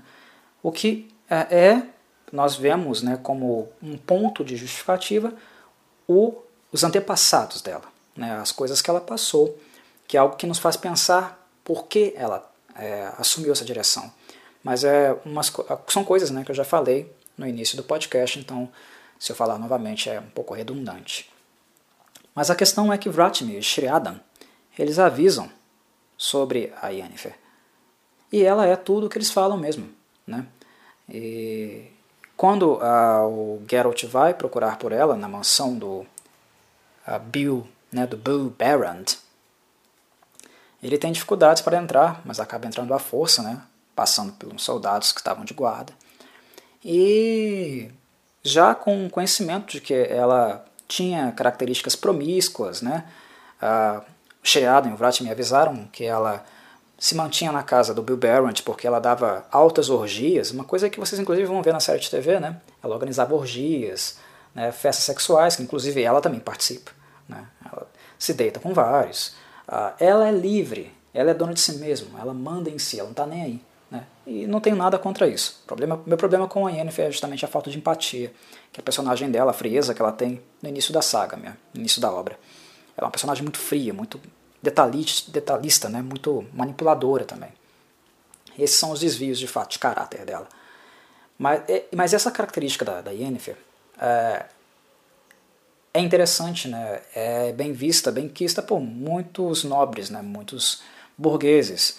Então, ela quebrava a lei, né? amparada no, no, na lei do asilo, né? que ela recebeu do Bill Barrett, é, com praticamente tudo ali na, na cidade de Range. Né? Organizava essas orgias, ela não pagava imposto, que foi uma coisa que eu não cheguei a mencionar, né? mas que também acontece muito na Redânia e é descrito no, no é, no texto, né? Que a Redânia acaba taxando mais, né? Colocando mais imposto sobre a prática da feitiçaria, mas no sentido também de evitar que os é, dificultar, né, que os feiticeiros trabalhem na Redânia, é uma forma de afastá-los. E a Yennefer faz tudo sem pagar imposto. Ela é tupetuda, né? Ela é uma feiticeira realmente muito difícil, que tem uma bússola moral é, um pouco é, complicada, mas que também é uma pessoa que você vê que ela tem uma personalidade muito forte, né? e ela é muito uh, cheia de si também, né? tem uma autoconfiança até um pouco exacerbada na capacidade dela. A Yennefer é brilhante, meus caros. Em termos de magia, de controle da magia, conhecimento, ela é brilhante ela está muito na frente da maior, maioria das feiticeiras que fazem parte do capítulo. Ela não é a mais poderosa delas, mas ela está entre as tops, certamente. Mas um dos, uma das características, um dos problemas da Yennefer de Wengenberg é justamente o fato dela achar que é melhor do que ela é. Ela é boa, mas ela acha que é melhor do que ela é. Que é o que, inclusive, nós vemos acontecer nesse conto, justamente na, no ponto onde ela tenta capturar o Jim. Ela tem uma autoconfiança muito grande no poder dela. E isso acaba ferrando com ela algumas vezes. Né? Esse é um ponto marcante e distinto desse conto, que é importante prestar atenção. O Geralt, quando ele entra na, na residência, ele não demora muito a encontrá-la, porque ele encontra um cara nu né, no meio do caminho, é, reclamando que ela queria suco de maçã, né, que ele desceu para pegar o seu suco de maçã, né, um pouco bêbado também. Ele acaba levando o suco de maçã para ela, ele fica lá embaixo, e era o Bill Barrett, né, e ele é recepcionado pela Yennefer, né, que não contava certamente com a presença dele ali. Ela estava nua, só usando a fitinha, né, com a pedrinha que ela usa, a joia que ela usa no pescoço. Ah, não sente o menor constrangimento de ficar nua na frente do Geralt. A Yennefer não tem essa, ela não tem esse tipo de restrição. Um, ele fica mais é, sem jeito, né, um pouco. Uh, não diria incomodado, porque ele gosta, né, porque ela é, é lindíssima, ela é belíssima, é uma mulher maravilhosa, uma deusa na frente dele. Embora as cirurgias mágicas que ela passou, né, o botox, né, e as, as plásticas mágicas, que eu costumo chamar, né, é, que ela recebeu, não tenham deixado perfeições, não são perfeitas. Né? É, quando se observa mais é, atentamente, a gente percebe ali uma coisinha no nariz, né, uma coisinha nos seios, na, na, na coluna. Né? Nós vemos que há imperfeições, mas no conjunto, no todo, a aparência da feiticeira é lindíssima, né? elas são suntuosas, esconde realmente né, essa característica estética das feiticeiras tem uma função, né, que é nublar a visão, né, o julgamento, o juízo das figuras masculinas, principalmente, quanto a elas. Esconder a natureza da sua intencionalidade, né, da sua capacidade de manipulação, de sedução. É fazer com que né, a, as criaturas fálicas caiam mais é, facilmente sobre o seu domínio, ou aquelas que não têm falo, mas também gostam da fruta, ah, como a, a Filipa, né? Ah, que é uma feiticeira que é uma feiticeira lésbica no The Witcher. The Witcher é, é uma obra que inclusive tem bastante representatividade em relação a preferências sexuais, né? É uma obra interessante nesse sentido. E a Filipa, certamente nesse campo, né, é a mais significativa, também pela influência e poder. Então a, o Geralt fica um pouco constrangido com ela, né? Vê que ela gosta, ela não tem a menor. É, ela não é uma pessoa reprimida né, sexualmente, ela trata a sexualidade de maneira muito natural, é algo to totalmente comum para ela. Até tem muitos objetos sexuais, né? Ela, na, no quarto havia vários, é, é, narrado no conto, né, que no quarto havia vários, várias imagens, né, várias estatuetas é, de faunos em posturas fálicas né, ah, e posições diferentes. É quase com, como um Kama Sutra, né, ah, em pequenas estatuetas ali que a Yennefer tinha, usava, né, ou se inspirava para poder ter relações sexuais. Ah, ela recebe né, o Geralt, né, toma o suco de maçã, gosta da atitude, procura sondar um pouco os motivos dele é, em virtude da visita. Inclusive, a princípio, ela também o ataca, né, porque ela achou que ele seria um bandido, né, um intruso, e como ela é uma pessoa não muito bem vista na cidade, certamente poderia ser um assassino, né, alguém contratado pra, pelo conselho da cidade, mas os mais conservadores, para dar cabo da vida dela. Então ela também ataca o Geralt e inclusive aprende com esse episódio. Né? Essa é uma outra característica muito forte e marcante da Yennefer de Wengenberg. A Yennefer ela observa as coisas. Ela não só age, mas ela também aprende com as coisas que ela observa, com os efeitos causados pelas ações dela e dos outros. Mas mesmo assim, quando é com ela, ela ainda inclusive se acha demais. Né? Eu já falei sobre isso. Enfim. Uh, mas quando ela ataca o Geralt, ela vê que ele consegue se esquivar muito bem do ataque mágico que ela lança sobre ele ela lança alguns raios, né? e o Geralt consegue esquivar, né? É, é, não ser atingido por eles. Faz né, movimentos para repelir o, os raios, o efeito mágico que ela lança sobre ele. Mesmo assim, ele é arremessado em direção à parede. Né? Ele tenta conter, contém o efeito, mas ainda assim ele recebe um impacto, né? Uma, um golpe em virtude dele. O que manda o Geralt direto para a parede. Isso demonstra a força, o poder de uma feiticeira. Né? Um simples gesto ele já é arremessado, um bruxo é arremessado contra a parede. Mas ela percebe que ele tem habilidades suficientes, conhecimentos, a princípio, para repelir golpes como este. É algo que faria com que ela mudasse a estratégia dela futuramente no conto. Chegaremos lá. Um, e esse é uma, um fato muito importante. A Yennefer observa, né, observa o que está acontecendo. E nisso ela descobre, né, ela acaba, é, tanto com a informação do Geralt e por essa constatação né, da capacidade dele de repelir ataques mágicos, consegue é, perceber que ele é um bruxo e assim abre um pouco mais a. fica um pouco mais receptiva a ouvir o que ele tem a dizer, e aí o Geralt deixa ela ciente de tudo o que estava acontecendo.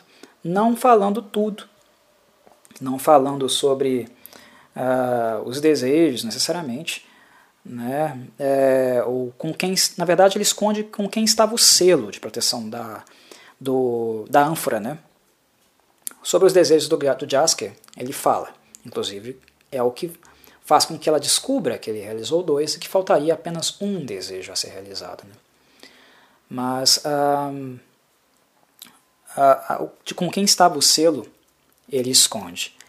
Ela uh, faz com que o Geralt tome um banho, porque ele estava fedendo, e ela fala isso na cara dele, você está fedendo, está com um futum, né? Uh, você não percebe, mas eu sinto, então trate de se banhar, uh, e aí eu falo com você. Conversamos um pouco mais sobre o que podemos fazer em relação ao seu companheiro Jasker. Né? Ela faz o Geralt, o Geralt ficar nu e tomar banho nu ali na frente dela, não está nem aí.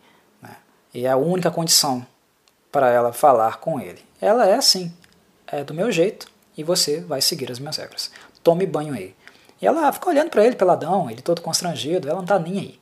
Na hora dela, embora ela já tinha ficado nua com ele, ela lança uh, um feitiço, né, uma magia de invisibilidade, e apenas deixa que ele veja né, a água batendo no corpo dela, a, a toalha no corpo dela, nas formas, mas isso aí já era Yennefer, né, a, usando a sedução, tentando seduzir o bruxo, né, porque ela já havia sacado do que se tratava, de uma ânfora, de um gin, e isso certamente atenderia, atenderia os interesses dela. Então ela começa a usar, de, de fato, a, a sedução para que o bruxo ficasse seduzido por ela. E ele é né? No último desejo ele é seduzido, ele é fisgado pela Yennefer e ficaria até o último, a última linha, né, o último capítulo de toda a obra. Né? Yennefer de Wengenberg seria uma constante na vida dele. Nunca insuperada, né?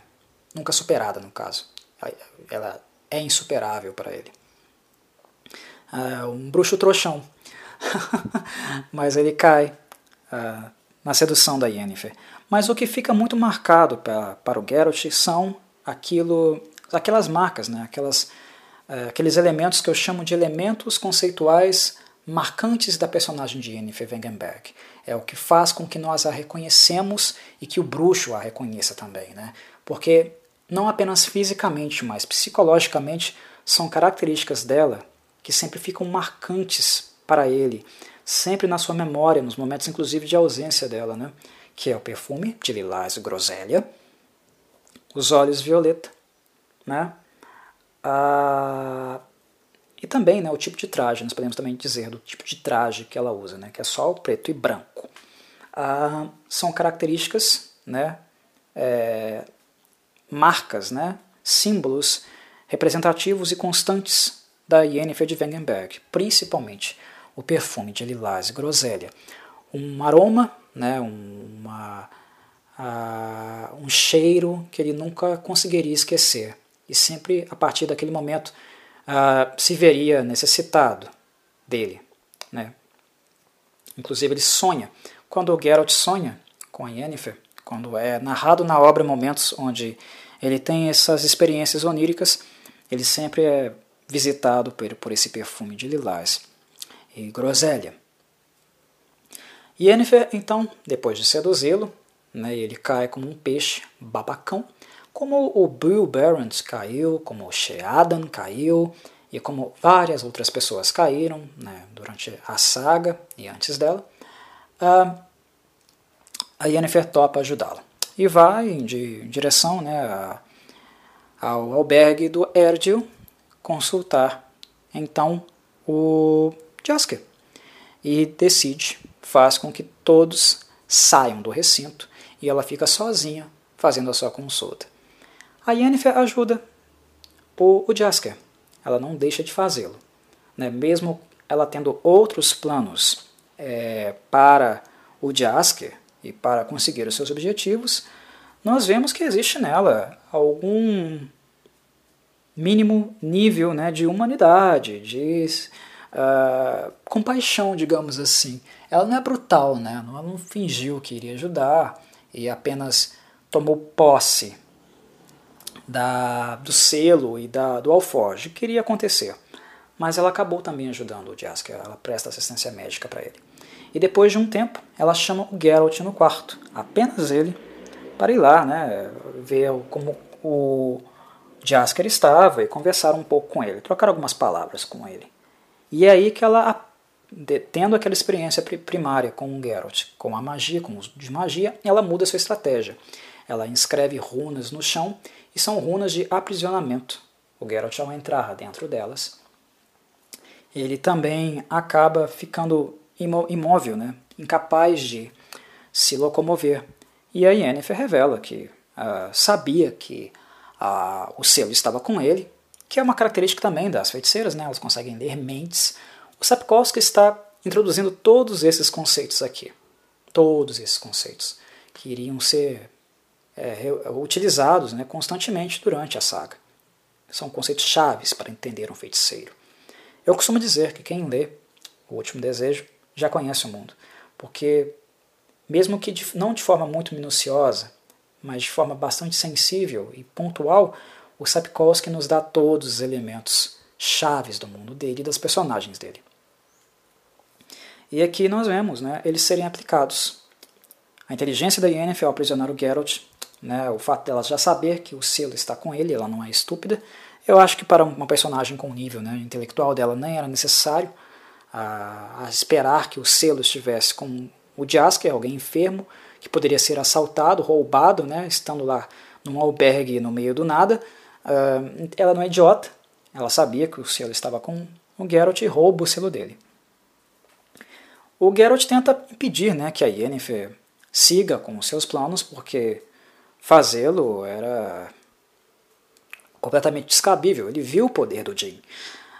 Viu que o Jin era capaz, de que não seria uma criatura uh, muito fácil de aprisionar, subordinar aos desejos dela, mesmo que ela fosse uma feiticeira excepcional. Isso poderia causar sérias consequências também para todos ao redor, né? para a cidade de Hind, as pessoas ali envolvidas. E ela já tinha planos também de começar essa, essa invocação, né? esse essa aproximação já ali no quarto, né? iniciar o processo ali. E claro, ela utilizaria para isso o Jasker, porque ela sabia da existência de dois desejos realizados e necessitaria desse terceiro para que, por fim, né, o gênio, o Jin, ficasse livre da, do, da, da ânfora, né, e assim ela pudesse aprisioná-lo novamente.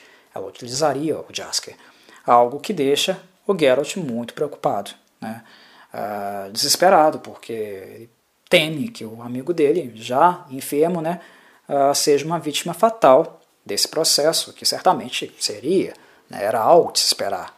Né, muito mais, não tanto em virtude da Yennefer, mas também por causa dela, porque ela não é uma pessoa cuidadosa, ela não está ligando muito para isso, na medida em que ela visualiza o gênio e o poder do gênio, ela esquece um pouco o que ela tinha acabado de fazer, né? tratar o Jasker.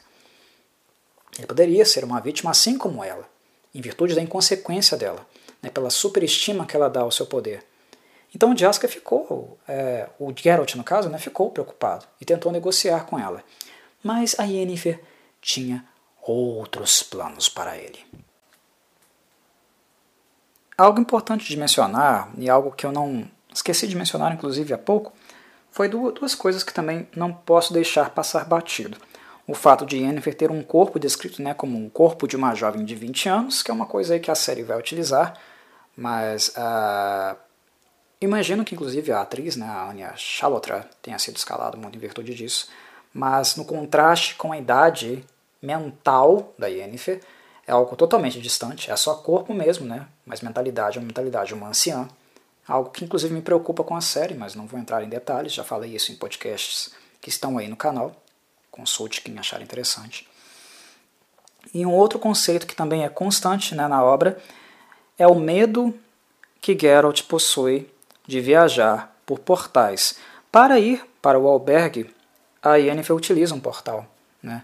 E o Geralt lembra dessas experiências de vários casos é, acontecidos né, em virtude dos usos de portais por feiticeiros. Né? É, viagens onde pedaço, um pedaço de um corpo né, chega no destino e outro pedaço não. Quando alguém viaja por um, por um portal, nunca chega no destino é, original e nunca mais é visto. Sem falar também que quando o, as viagens pelo portal, os portais né, que os, os feiticeiros utilizam, essas viagens também dão uma sensação de muito frio, né? as entranhas ah, são afetadas por essas viagens e sempre deu no Geralt também uma sensação de desconforto.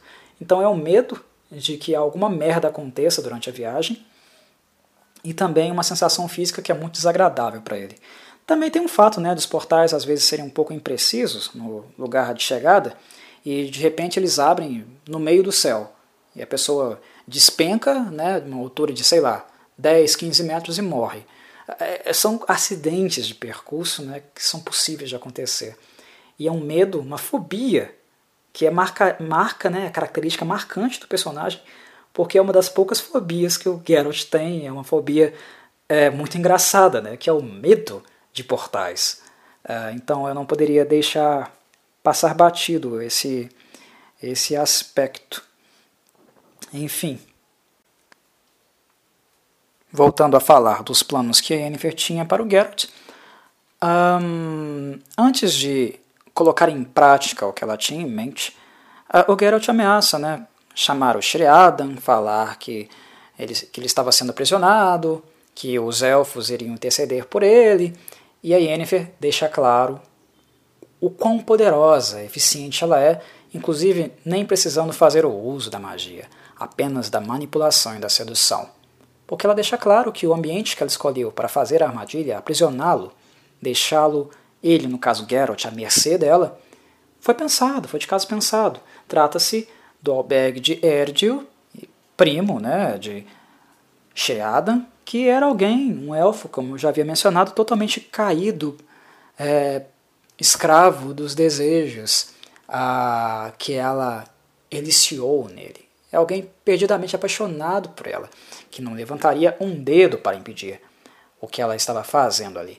Embora ele já sabia de antemão né, que isso podia acontecer e tenha tentado ali é, evitar que o Geralt se metesse com ela. E também, digamos, né, com uh, esse amor platônico, né, essa tara pela Yennefer, também evitar uma outra presença masculina perto da Yennefer. Meio que uh, ingênuo da parte dele. Né? É estranho ver um elfo um elfo, justamente um elfo se comportando assim. Mas isso dá para nós a dimensão de quem é Yennefer de Wengenberg. Né? Então ela escolheu a dedo. Então Geralt estava realmente fodido. E depois, né, com um gesto, zombando também do Geralt, né, ela beija-o, continua o seduzindo, dá um beijão nele, mas também para lançar nele um encantamento, deixando a, ele sob o domínio dela. E é um domínio, uma manipulação mental. Aí, no fato, é encantamento, sim.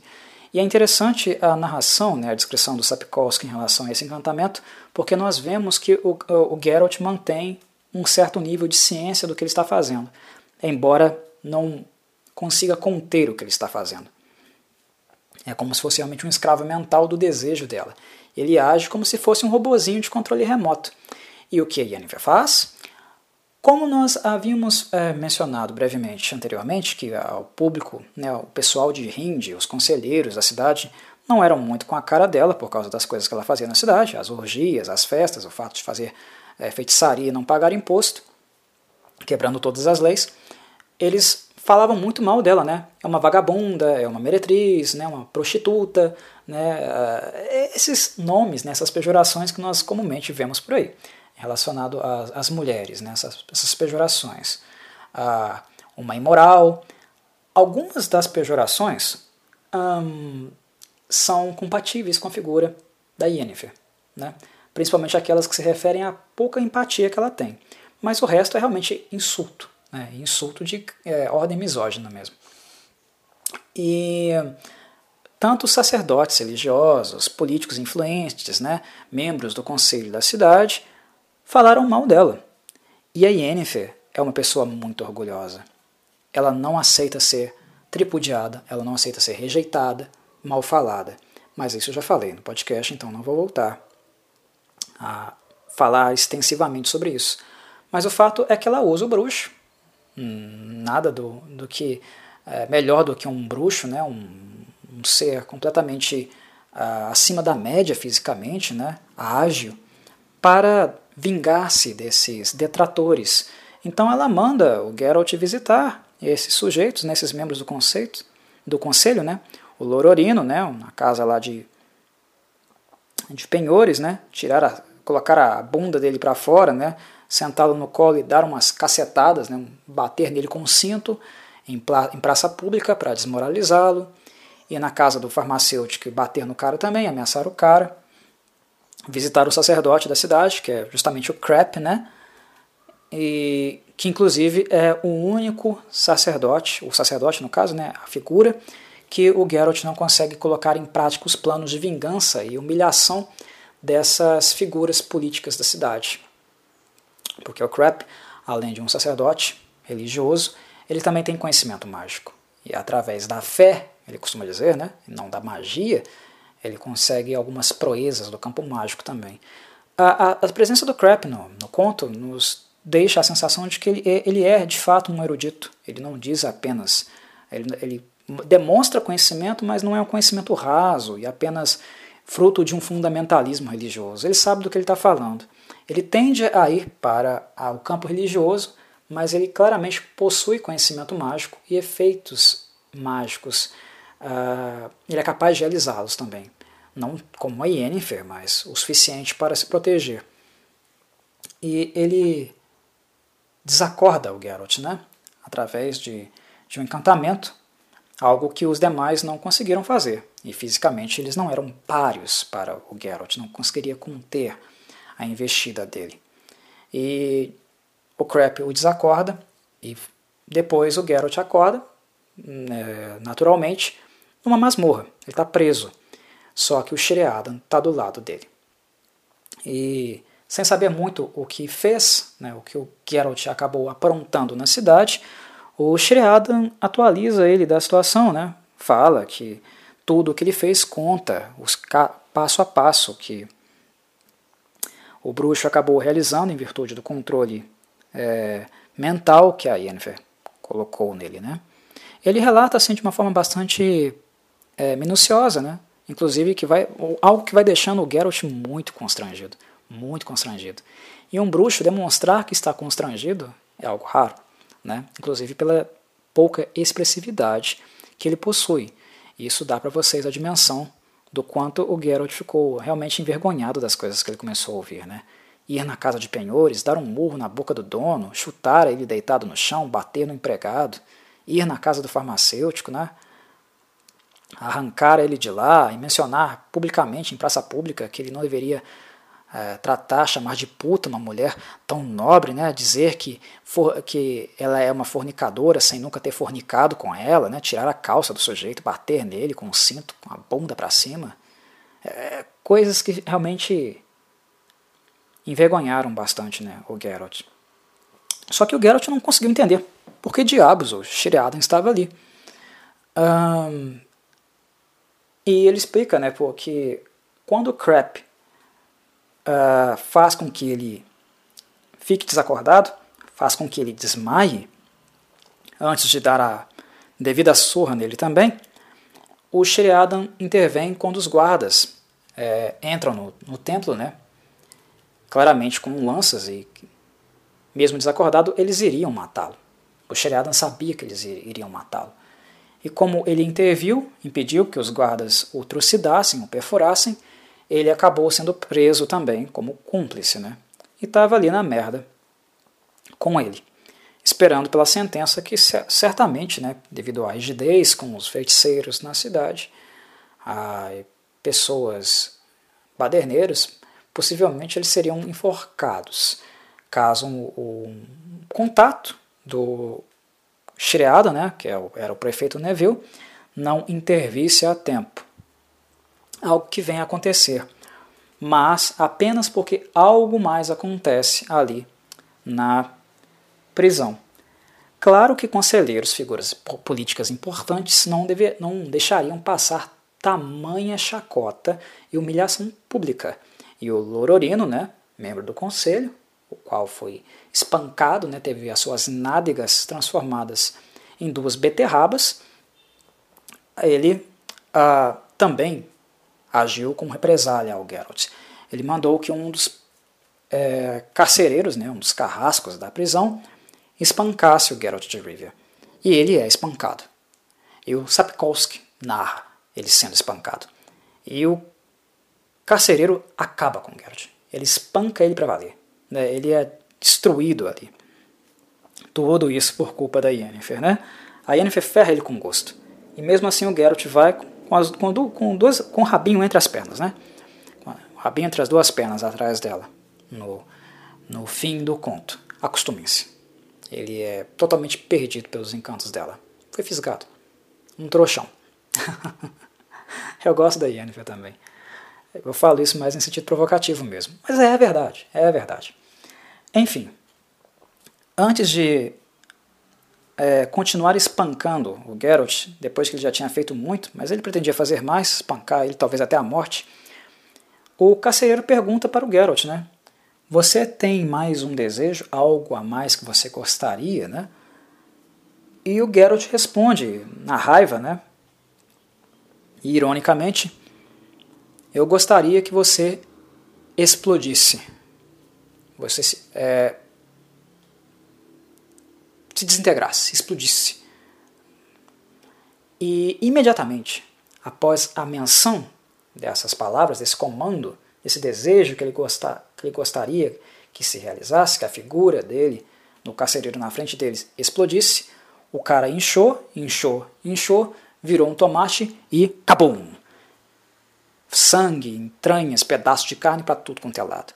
E aí é nesse ponto do conto que fica claro para o leitor que quem abriu, quem rompeu o selo da ânfora, não foi o Jasker, foi o Geralt. O Geralt não tem esse poder. Um bruxo não tem esse poder. Ele não é capaz de realizar coisas desse tipo. Algo para que, que quem está lendo no primeiro livro pode ficar um pouco confuso, né, Mora? Que diabo aconteceu? Como? Como explicar um negócio desse? Foi a Yennefer que fez isso? Ah, Há quem pode se confundir, mas eu não acho que um leitor mais atento vá se confundir. Cai a ficha. É o segundo desejo. Né? Geralt desejou que ele explodisse e ele explodiu. Ah, onde quer que o Jin estivesse, incorpóreo, invisível ou não, ele ouviu o desejo, ele sentiu o desejo do bruxo e o realizou literalmente. Né? E é isso que faz com que o prefeito Neville vá em direção a eles, né? Muito em virtude do uso de uma feitiçaria, né? de uma feitiçaria potente, questioná-los. Nessa visita, o Crap já está junto com o Neville, com o prefeito, e tenta deixá-lo ciente de que não se tratava de um caso em particular, de dois feiticeiros ali, Shriadan e o bruxo de frente a ele, mas certamente é, pela cadeia de acontecimentos, né? muito em virtude dos alvos que o Geralt atacou, que se tratava certamente de algo mandado, né, é, idealizado pela Yennefer, porque claramente se tratava de um dos principais inimigos opositores que ela tinha na cidade e que era algo da natureza dela. Amplia, deixa mais às claras né, algo que estava óbvio e que a Yennefer, convenhamos, não tinha tanto interesse assim de esconder. Mas uh, traz a essa consciência. E eles ficam ali divagando, divagando, divagando, até que o Jasker aparece no recinto. Né? Ele entra por, um portal e entra com a mensagem, né, como se fosse um pombinho de viagem. Ele acordou há pouco, estava ciente, inclusive a Yennefer falou o que ele deveria fazer. Ele deu um chute pra, nele, né, posso dizer, não chutou ele, mas agarrou ele, abriu o portal, agarrou e jogou ele dentro do portal, e deu o seguinte recado: fale lá que o bruxo é inocente, que soltem-no. A Yennefer, embora tenha feito esse tanto de merda e o Geralt passar por toda essa humilhação, uh, também não tinha intenção de deixar ele apodrecendo lá na cadeia. Algo que poderia não ser eficiente, né? porque o Jasker, como um carteirinho de viagem, né? não era garantia que o Jasker entrasse na prisão, na masmorra, dissesse para assaltá-lo e alguém como a Yennefer, inclusive sendo mandado para Yennefer, não era garantia de que o Geralt fosse assaltado. Mas digamos que em algum momento né, a consciência dela deve ter pesado. Ah, ou seja, é, são pequenos é, aspectos que nos mostram que a Yennefer, embora despudorada né, e narcisista, no coração gelado dela, né, no fragmento de gelo, que inclusive é um, um dos nomes né, que se dá a um conto futuro, no segundo livro, que embora ela tenha um fragmento de gelo dentro do peito, ela não é uma pessoa totalmente fria. Há esperança para uma personagem como a Yennefer. Há esperança a possibilidade de melhora para essa personagem. Uh, o Neville fica possesso, né? Com tamanha audácia da Yennefer. Mandaram um poetazinho, né? Vindo de um portal dizer essas coisas para ele, o que ele devia ou não fazer. Mas o fato é que vem à tona, ali durante a conversa, o fato de que Yennefer estava atrás do gênio, que o gênio era algo real, existente, e que as coisas estavam acontecendo, a explosão do carcereiro aconteceu, também muito em virtude disso. Né? São coisas que, digamos, haviam coisas ali mais imediatas, mais é, intensas e precisavam de uma intervenção mais pontual, problemas maiores, precisam de mais atenção, depois resolver, resolver os problemas menores, né? estipular essa é, hierarquia, digamos, do que era mais imediato. Principalmente também pelo fato de que ah, em Hindi, né, naquela noite chuvosa de tempestade, algumas luzes uh, começaram a aparecer, né, eventos arcanos, né, efeitos arcanos gigantescos uh, começaram a acontecer muito próximo ali da prisão, que, e justamente no teto da uh, do albergue, né, do Erdio, primo do Shriada. De longe, as luzes, a tentativa de manipulação do gênio pela Yennefer já era percebida. E o gênio, pelo fato de ele não ter realizado o terceiro desejo, né, o último desejo, ainda estava ali preso a, a essa necessidade, a, com total a, potência, preso a esse vínculo, a, essa escravidão, o que certamente iria dificultar N vezes mais, milhares de vezes mais, a, a Yennefer, né, por mais habilidosa que ela fosse, uh, iria dificultar o seu aprisionamento. E o gênio, né, o Jin, estava se debatendo, e a força dele, a caoticidade, o poder dele era tamanho que estava começando a devastar toda a cidade, destruindo prédios, iniciando incêndios, que eram um pouco abafados por causa da chuva. Uh, se algo não fosse feito, se não fosse fe uh, decidido tomar alguma medida mais drástica, certamente a cidade iria para o saco. E porque o Jin era capaz disso. Porque se tratava de um Jin realmente com um poder gigantesco, né? imenso. E o Crap meio que cruzou os braços. Para ele não haveria nada a ser feito. E o Geralt, é, também né, marcado por essa, é, essa coisa fatalista né, que esperava, essa, esse evento fatal que esperava a cidade, um pouco sensibilizado por isso, mas nós sabemos que nós não somos trouxas, nós sabemos que era mais uma preocupação com a Yennefer. Opta né, por intervir solicitando ao Crap, que, ao sacerdote, que abrisse né, o portal original de onde o Jasker havia vindo. O Jasker fica louco, né? Inclusive ele fala até o fim. Depois, ele, desse momento aqui, até o fim do conto, ele começa a conversar com o Shriada, falar com o Shriada como ele foi capaz disso, como ele foi tão inconsequente. E o Shriada entende, porque o Geralt estava passando, naquele momento, tudo o que ele já havia passado. Ele, o, o, o Geralt estava perdidamente né, seduzido pela Yennefer. Apaixonado por ela. Ela já havia fisgado de tal forma que não havia volta ah, depois daquilo. Né? Ele sabia disso, ele sentiu isso na pele. Né?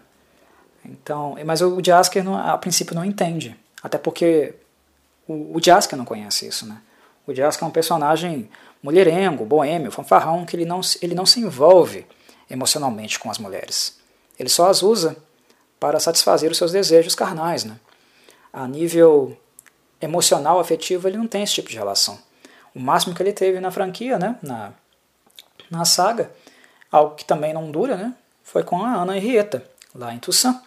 Mas o Geralt, não, o, o Jasker, no caso, né, não entende muito essas reações inconsequentes, né, uh, totalmente descabidas que o Geralt está tendo. Então o Crap decide reabrir o portal, né, através das rezas dele lá, né, porque o, o portal, quando aberto e quando ele fecha, fica um rastro, um rastro que para um feiticeiro ou alguém que conheça, conheça magia, né, e esse tipo de magia, se, não, se ele não demorar muito, se ele fazer de forma bastante breve, ele consegue ainda reabrir o portal para ligar e criar né, uma passagem direto à fonte novamente. Algo que ele faz, Geralt volta até a Yennefer, tenta contê-la, ela chama ele de tudo quanto é nome, mesmo o Geralt falando que estava ali para ajudá-la a impedi-la de fazer essa essa inconsequência, né? Ah, esse controle queria causar a morte, a destruição da cidade inteira. Ela não estava nem aí, ela estava se lixando para isso. Né? Ela acha estranho, né? Que mesmo depois de ter feito tudo que ela fez com ele, ele ainda tem essa postura. Acha estranho, mas ela sabe porque ela fez o trabalho dela muito bem, ela o seduziu. Ela sabe o que ela fez. Mas toda e qualquer tentativa que o Geralt tem em relação a ela, ela tenta contê-lo, né? Ah, inclusive ela joga uma rede, de um encantamento né, de uma rede de linhas vermelhas que aprisiona o Geralt de novo, queima o Geralt quando ele tenta se movimentar. Né? Ela faz de tudo para evitar com que o Geralt é, ajude de fato. Um pouco antes disso, o Geralt se aproxima dela porque ela está gastando muita energia arcana e o desgaste físico dela já é notório. Ela não está conseguindo conter o gênio. Porque não é possível. É, naquele ponto era impossível. E o Geralt ainda não tinha dito isso para ela né? Ah, algo que era arriscado também, porque na medida que o Geralt falasse ah, para ela que a libertação do Jin era algo que só poderia ser feito através dele, porque foi ele que, quem realmente o libertou, ela mudaria o foco totalmente para ele. Então ele estaria em perigo. Né? Ele evita falar isso ao máximo. Ele tenta contê-la, segurá-la, né? e Yennefer ainda se preocupa um pouco com ele, abre um portal né, para que ele pudesse escapar e deixá-la em paz, mesmo chamando ele de imbecil, idiota, né, babaca, filho da puta e todos os outros palavrões possíveis, que eu não tenho tanto vocabulário de palavrão assim, mas a Yennefer tem, para uns 30, 40, xinga ele de tudo quanto é nome. E quando ela abre o portal, o Geralt se aproxima dela, no, momento né, de, é, de desgaste dela, em virtude do uso excessivo da magia, ele acaba puxando ela. Né? E os dois são teletransportados por um baile, né? por um salão de festas onde estava acontecendo uma solenidade e tal. Caem no meio do salão, no meio de uma mesa né, com guloseimas, ostras todas servidas. Os dois começam a se bater um no outro, né, continuam xingando de palavrões um ao outro. Ah, rola para lá, rola para cá, chute, pontapé, joelhada no saco dele. É uma coisa uma cena assim muito é, épica e ao mesmo tempo muito cômica, né? Os dois, é, esse amor bandido dos dois, né? Uh, ainda não é amor, é paixão, né? Mas uh, é, é, é, interessante, é cômico acompanhar e ao mesmo tempo épico também acompanhar essas cenas. Ela acaba abrindo um portal de volta para o lugar, ela não desiste, ela é cabeça dura e ele vai atrás de novo. né? E aí, ele, ela o aprisiona lá com aquela rede mágica que eu havia mencionado. E ele, sem ter muito o que fazer, né, revela que foi ele quem fez o pedido. E aí a Yennefer muda totalmente o foco. Ela passa a tentar seduzi-lo de novo, manipulá-lo de novo a fazer um desejo. Pense, Geralt, você é um monstro. Né? Você poderia ter uma vida diferente, estar livre desse fardo que impuseram a você. Eu sei do seu real desejo. Eu sei dos seus desejos mais profundos. Você tem a chance de, de realizar o seu desejo mais profundo. Só que o tiro, a manipulação da Yennefer acaba saindo pela culatra. Porque, naquele momento, e graças a ela, muito em, em virtude dela, a única coisa que ele conseguia pensar era no perfume de Lilás Groselha. O desejo mais íntimo, mais imediato dele naquele momento, não é um momento assim que a pessoa vai parar e refletir qual é o meu desejo mais profundo, aquilo que eu mais conheço. É uma situação clímax, né? é uma situação limite. Então, o que tende a passar pela mente de uma pessoa é aquela coisa que está mais na superfície, mais na epiderme, na, né, epitelial ali, né, mais emergente. E para ele, era ela. Era o perfume de Lilás e Groselha. Era o desejo que ele tinha por ela. Então ele acaba fazendo, realizando o último desejo. E também surpreendendo ela, né? que ao, ao, é, ao desejar que o destino dela ficasse para sempre unido ao dele, uh, ele acaba também uh, fazendo com que a vida dela fosse poupada, de certa forma. Né? Porque o Geralt sabia e também não queria desejar, não queria fazer o último desejo, porque ele sabia que, em virtude de tudo que o gênio passou, ao se ver livre da escravidão de realizar os desejos, ele iria para cima dela. Ele iria matá-la antes de voltar para o plano elemental é, referente a ele. Né?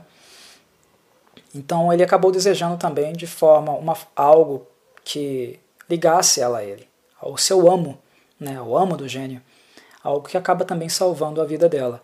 Mas ele realizou também ao mesmo momento aquilo que era mais é, aflorado, que estava na epiderme dele, que era o desejo, né, o encantamento pelo perfume de Lilás e Groselha. A, a casa, né, o albergue desmorona, os dois acabam sobrevivendo de alguma forma. Tem ainda o contato ali, um pouco de conversa. Ela fica surpreendida, e ao mesmo tempo também movida com um desejo, até esquece da fúria, né, a, do ódio imenso que ela estava sentindo por ele. É, e do fato também do, do de ter ido embora, né, isso também é uma marca também é, mental, característica da psicológica da Yennefer, perdeu, perdeu, já era, amigo. A Yennefer não fica remoendo muito o passado, não. Exceto pelas coisas que realmente a marcam, né? que são traumáticas para ela. Então, a relação com Geralt é algo que pesa a Ciri, né? com a Ciri pesa. O fato dela ter sido abandonada, ter sido chamado de abominação, né? que é algo que esse conto apresenta pesa. Essas coisas a Yennefer demora a resolver. Né? Digamos que é durante a saga como um todo, né, inteira, demora para se haver com essas questões. Mas aquilo que é mais superficial ali, perdeu, já era, parte para outra. Então ela não remoe muito, acaba ficando sensibilizada né, com o pedido dele. Eles têm ali uma cena de amor, né, caliente, sexual, né, a primeira de muitas que iriam acontecer com as duas personagens, Decepção do Shreada, né, que é a única pessoa que vê isso acontecendo, foi usado, manipulado, e que ao mesmo tempo também né, vê como uma possibilidade a, aquilo né, que possivelmente espera pelo Geralt. Algo que eu acho importante no fim do conto é a percepção da Yennefer. Muitas pessoas, por um por ter um amor platônico, infantil pelo Geralt, acaba deixando algumas coisas passarem batidos. Eu não tenho esse perfil, e quem acompanha as minhas postagens, os meus podcasts de The Witcher, percebem isso. Eu não tenho uma postura paternalista com Geralt ou com qualquer outro personagem da série. Né? Eu faço críticas e percebo também as críticas que o Sapkowski deixa na obra. E a fala da Yennefer no fim, ela deixa uma crítica pontual Porque muitas pessoas tendem a só ver o ponto bom né, do desejo do Geralt, que é o fato dele ter salvado a vida de Yennefer, unindo o destino dele ao dela. Né? Ah, salvou a vida dela. O Geralt, então, é o herói. Mas não. A Yennefer percebe uma outra característica, um outro ponto do desejo, que é o fato dele ter condenado não apenas a ele ao se unir a ela, condenado também a ela a estar com ele. Ela não teve escolha. E isso foi uma postura egoísta também do Geralt. Né? Foi uma postura narcisista do Geralt. Só está em ótica, em questão aqui, o desejo dele. Então não tem altruísmo aqui. Né? Tem uma conveniência. De fato, ele salvou a vida dela, mas não é algo necessariamente altruísta, porque ele condenou a existência dela a, a ele, né? e sem saber muito bem o que, é, com que, quais seriam as consequências desse desejo. Né? Ele condenou a ele e a ela ao mesmo tempo. Então isso também é algo catastrófico e narcisista também. Né? Então é uma característica que precisa ser ressaltada. E a Yennefer tem essa consciência, tem essa percepção, e é algo que sempre, ah, em algum momento, iria pesar na relação entre os dois. A dúvida: isso é natural? Isso é realmente real? Existe realmente? Ah, essa pergunta sempre, não tanto pelo Geralt, porque o Geralt é totalmente perdido por ela, né, totalmente apaixonado por ela, mas é algo que sempre iria pesar para Yennefer na relação dos dois. Você me condenou a você. Você não me deu escolha. Eu não escolhi estar com você, com você. Eu não fiz o desejo com você. A nossa relação é realmente natural? O que eu sinto por você é natural? Né? Isso é um fator psicológico importante de ser mencionado, que parte desse desejo, né, dessa realização do último desejo narcisista e egoísta do Geralt, e que iria ser um fantasma, né, iria pairar a relação amorosa entre os dois durante todos, todos os livros da saga. Né. Bem, esse, meus caros, é o último desejo, né, o capítulo maior, não o encerramento, mas o, o maior capítulo do primeiro livro, de mesmo nome. Espero que vocês tenham gostado dessa análise, dessa imersão que eu faço aqui, né, no dia 19 de dezembro de 2019, um dia antes do início da série. Espero que tenha sido um bom esquenta aí, né, para quem está ansioso com a realização da série, que certamente não será boa como livro, não espero isso, né, e falo isso com total imparcialidade, sei que não será, mas esperemos aí né, que pelo menos o conto O Último Desejo, esse conto épico da obra, da, da saga do Sapkowski, seja devidamente respeitado, retratado com responsabilidade né, e respeito. É isso, meus caros. Um abraço do Corvo e até a próxima.